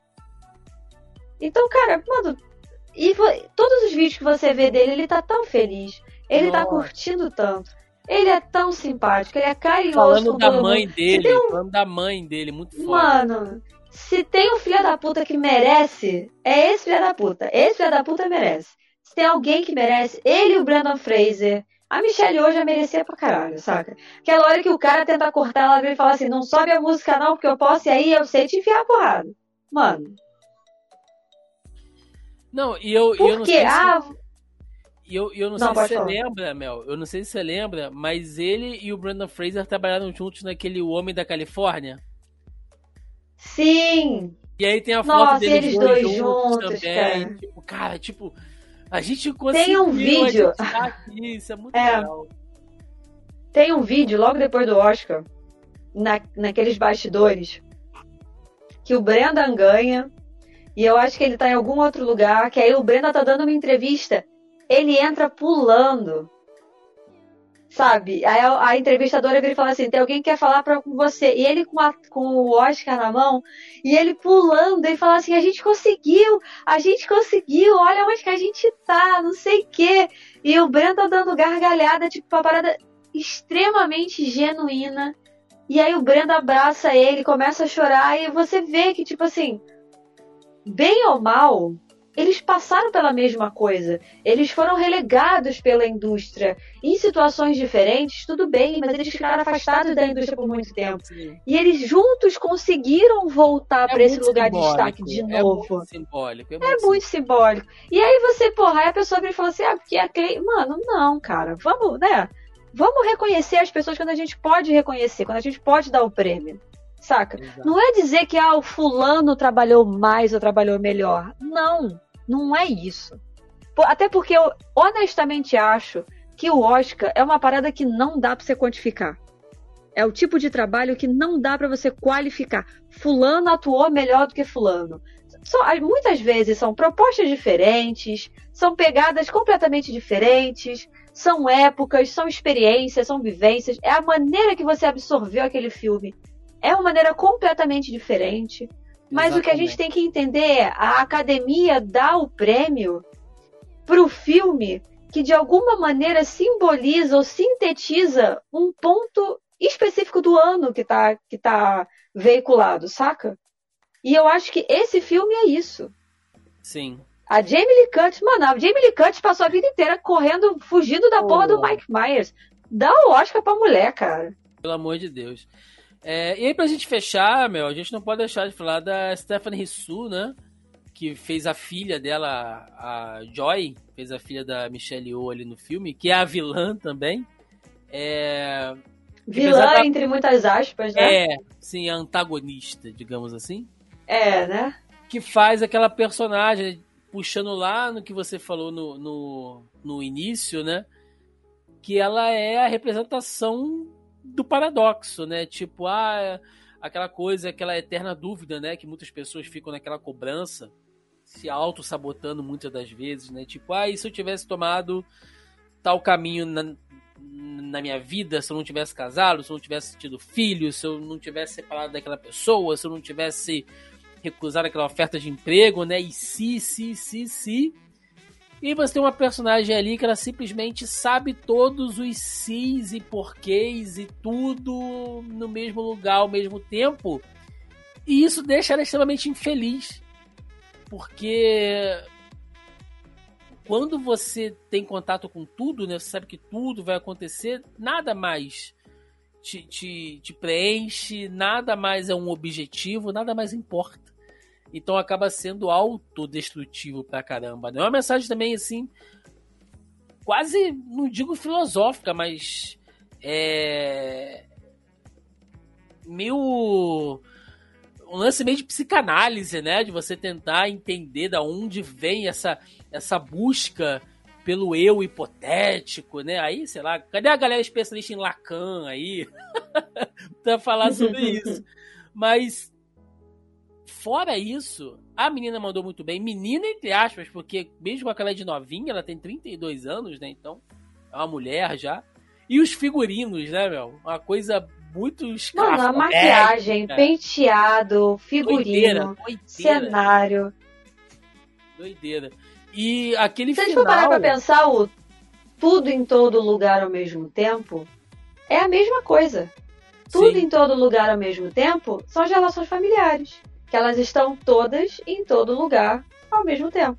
Também, né? também. É, isso. é um, é um, significado interessante. E aí, lá no final, quando a Michelle Yeoh é, desperta o terceiro olho, né? Que ela cola aquele olhozinho, aquele olhinho ali na testa, é como se ela tivesse. E isso é um simbolismo, né? De quando você consegue alcançar ali uma elevação espiritual, de compreensão metafísica, enfim, seja lá como você queira encarar isso e a filha volta a ser aquela menina perdida, e aí a mãe senta com ela e fala: pô, eu sei tudo que a gente errou, eu sei aonde falhou, a gente tem que se reconectar e tal. E aí, no meio daquela maluquice do grande, da grande rosquinha, né, do fim do mundo ali, do fim do multiverso, tu tem um puta diálogo de mãe e filha, assim, que, cara. Eu não sei, eu não posso dizer, mas deve ser, assim, deve bater muito forte para quem já perdeu a mãe, ou para quem não tem um bom relacionamento com a sua mãe sabe? Pô, deve ser assim, emocionante pra cacete. Pô. Aí ali, Michelle Yeoh, gigante, né? E a Stephanie também segurando pau a pau com ela ali. Então, enfim, é um filme que mesmo com todas essas loucuras, né? De gente com coisa enfiada no rabo, dedo de salsicha, é... É, o, o, o, a pedra, mano, a pedra é a melhor a coisa. A cena da pedra, a totalmente pe... o, o Ratatouille da Shopee, cara, que é Sim, gente. que loucura da porra. Mas ainda assim o filme passa todas as mensagens que eles têm que passar. Então, Mel, suas considerações finais aí sobre o filme pra gente fechar. Cara, minhas considerações finais é. Esse filme não é o que parece. É, eu acho que a gente foi bem filosófico aqui. Fizemos várias considerações. E se você puder levar em consideração o que a gente falou, e reassistir o filme, tentar, né? Foi o que eu falei no outro. Tenta ver com outros olhos a parada, tenta, né, absorver de outra forma e entender que os filmes saem exatamente quando eles devem sair e alguns filmes pecam justamente porque eles saem fora de época. Né? Avatar 2 do James Cameron tá aí há 20 anos que prova isso, né? Que as coisas às vezes saem fora da época. Né? A gente falou muito de, do fato de, falando só um cadinho de Marvel, Viúva Negra foi completamente lançado fora de época, né? Foi prejudicado por conta disso. Então, assim, assiste. Assiste o filme. É, leva muita coisa em consideração e, e deixa aí nos comentários o que, que vocês acharam, né? Eu quero saber das nossas considerações em relação ao, ao Oscar, por que que levou, né? Por que, que o filme ganhou, por que, que esse filme ganhou e esses atores ganharam os prêmios. Tô curiosa para saber a opinião de vocês aí. Eu prometo que no próximo eu, eu boto, eu vou dar um tapa na cara, fazer uma maquiagem aqui, uma coisinha, e eu apareço pra vocês aqui. É isso então, vamos pro nosso encerramento aqui, vambora! E chegamos ao final de mais um Zoneando Podcast, onde falamos sobre a baleia e tudo em todo lugar ao mesmo tempo. Melissa Andrade comigo aqui começando os trabalhos em 2023, né? Uma hora a gente tinha que começar. Como a Mel é, citou, a gente foi extremamente filosófico aqui. E aí talvez a gente possa ter falado um monte de groselha, Mel, e não tem problema nenhum em relação a isso, mas é o tipo de coisa que eu adoro porque mostra como filmes tocam a gente, né? É, mesmo sendo repetitivo, desculpem se eu estou sendo repetitivo, né? pareço ser repetitivo, mas é, é isso, cara. É você conseguir sentar com os amigos depois de uma sessão no cinema e, e pedir uma pizza e você ficar falando sobre aquele filme, sabe, durante horas ali. Aí você vai para casa. É um debate, outro, né? E no outro dia você manda uma mensagem e fala: Gente, acabei de, sabe, Nossa, e aquela cena? Pô, acho que foi isso, hein? Ah, e aí a discussão recomeça, ou então você tá em casa, vendo com a sua família, com seu namorado, sua namorada, seu irmão, sei lá, e aí termina o filme e vocês, tá, sabe, estão sentados no sofá falando, pô, volta naquela cena lá, vamos ver isso aqui de novo. Eu acho que é isso, hein? Pô, isso pode significar aquilo. Isso é gostoso, isso é arte, cara. E isso me deixa muito feliz, muito empolgado da gente estar tá conseguindo falar de filmes assim de novo em um momento que a indústria vive de obras muitas das vezes vazias, com remakes, reboots meio sem sentido, né? Sempre parece um papo de velho falando isso, mas eu acho que é uma crítica muito válida e muito e cada vez mais recorrente aí de pessoas que inclusive estão dentro da indústria cinematográfica. Bom, dito isso, Mel, seu espaço aí para recadinhos, rapaz, Melissa Andrade em 2023, como é que tá? Melissa Andrade 2023 está de fato em todo em todo lugar ao mesmo tempo. Virando vários uísques. Sem sacanagem. Deixa meus balantais em paz. é... Sigo fazendo lives lá na Roxinha, né? Lá na Twitch. É, a minha agenda tá meio bagunçada, porque eu realmente tô, graças a Deus, viajando bastante. Então não tenho parado em casa, mas agora eu vou dar uma sossegada, vou refazer a agenda das lives e tal. É, essa semana tem lives, né? A semana que a gente tá gravando aqui, que é no dia 21 de, de março. Então essa semana do dia 21 de março tem livezinho lá na Twitch. Eu tô com um canal agora no YouTube, eu tô fazendo só os shorts. Então só tem videozinhos de 1 minuto ou 30 segundos. Tô com o canal no TikTok também, né? Fazendo aí, postando. Tô no Instagram, tô no Twitter, então assim, eu estou de fato em todo lugar ao mesmo tempo. É, postando mais sobre cinema e sobre séries. Tenho que gravar mais coisas aí para editar e jogar, mas eu realmente estou atolada de trabalho até o último fiapo de cabelo. Então, assim, não consegui me organizar ainda para poder fazer os conteúdos, me organizar, criar um cronograma, vou sentar a bundinha, agora vou gravar isso, vou gravar isso e tal. Mas pelo menos tem três videozinhos lá no YouTube. Quem quiser seguir, quem puder seguir, eu agradeço. Tem vídeos lá no TikTok também. Já passamos dos 100 seguidores, eu tô muito feliz. Tem quase 600 curtidas, então assim, tá indo bem. Eu só tenho que realmente ter um foco maior. E é isso, gente. Live na Twitch, jogos variados. Essa semana tem jogos de terror. Essa semana vai ter Diablo 4. Olha só, a Blizzard me deu a chave de Diablo 4 para jogar. Olha. Então, assim, tamo, não tamo, não tamo mal na fita, não, tá? Ganhei chave de acesso antecipado beta. Essa semana vai ter beta aberta, então todo mundo vai poder jogar. Então, assim, tamo, né? Tamo aí. E é isso, gente. Fazendo lives aí na Twitch, sempre a partir das 21 horas. E tem conteúdo aí nas redes sociais. Quem quiser me encontrar, estou no Instagram e no Twitter quase o dia inteiro. E é isso. Maravilhoso. Gente, recadinhos de sempre aqui, né? Mais uma vez, dizer que o Zoneando Podcast está nesse novo formato.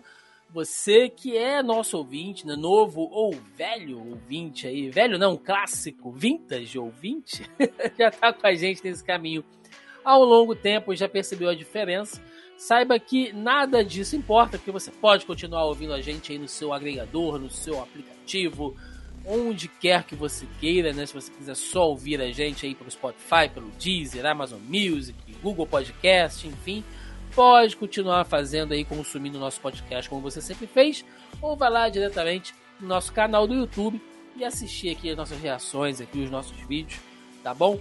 Pode ter aí, pode acompanhar por onde você quiser. Além disso, estamos nas principais redes sociais, estamos no Facebook, né, na nossa página do Zona E e também no nosso grupelho, Mel, que a gente precisa pensar, bolar uma maneira de trazer a galera do grupelho para cá agora nesse novo formato. Não sei se fazendo um bloco extra, um vídeo extra aqui de, de relendo os comentários. Não sei. A gente vai pensar uma forma de fazer isso, porque nós temos o nosso grupelho do Zoneando Podcast no Facebook. Né? Se você ainda não faz parte, é só procurar por Zoneando Podcast lá no Facebook que você encontra o nosso grupo ou indo diretamente lá na postagem do podcast no nosso site. Logo abaixo o player vai estar, tá vai estar lá o link para você entrar e fazer parte, tá bom, gente? Além disso, estamos também no Twitter, no Instagram, no TikTok, né, que agora é voltando aí com a produção de conteúdo. Essa semana eu tinha um monte de vídeo para gravar, né, inclusive do que a gente comentou aqui hoje, mas inclusive não sei se vocês perceberam, mas eu estou super fanhoso aqui gravando o programa toda hora coçando o nariz, porque Peguei uma, uma virose, uma gripe, sei lá, nesse final de semana. Então agora que eu quero gravar algumas coisas, mas estamos lá no TikTok também e no YouTube, né? Quem já estiver acompanhando a gente por aí no canal do Zona E. Toda quinta-feira, que é a nossa live da semana, eu, Carol Tibi Martins, Marcelinho Delgado e convidados praticamente com o rolê de notícias da semana, tá? Vocês nos encontram aí. Toda sexta-feira agora o Zoneando Podcast também no nosso canal do YouTube e eu comecei, né, recentemente aí as quartas-feiras sessões de gameplay. Pois é, estou jogando joguinhos, Melissa, agora aqui no nosso canal. Brevemente quero passar aí para Twitch Olha também. só. Olha só, finalmente, né? Mas eu quero fazer isso sempre com uma, um pouco de bate-papo, né? Então, é, não é a intenção de fazer um game. Assim, quem quiser ver gameplay de, de, de, de assim mais habitual, né? Tem um monte de canal aí que faz isso. A nossa intenção aqui é pegar um jogo e de repente bater um papo ligado ao jogo, né? Na, agora nessa, nessa temporada inicial eu estou jogando Injustice, o primeirão lá. Então a gente fala sobre a DC, os filmes da DC, os personagens. Então enquanto eu vou jogando, a gente vai batendo papo aí, ligando né, o jogo com a temática nerd, cultura pop, que é o que a gente trata aqui. Então quem chegar é muito bem-vindo. Quarta, quinta, sexta tem conteúdo, além de vídeos de reação, análise tudo, gente. 2023, chegamos aí bombando. É isso. Agora deixa nos comentários aí a opinião de vocês, o que, vocês acharam de A Baleia e tudo em todo lugar ao mesmo tempo. Né? Dá a sua opinião, deixa nos comentários aí o que, vocês acharam também do nosso papo aqui, o que vocês concordam, o que vocês discordam, outros pontos de vista aí, quem sabe que vocês tenham visto nesses filmes. Deixa aí pra gente comentar sobre isso. É isso, Melissa Andrade. Ficamos por aqui. Até semana que vem. Um abraço. Até mais. Valeu! Valeu, gente. Tchau, tchau.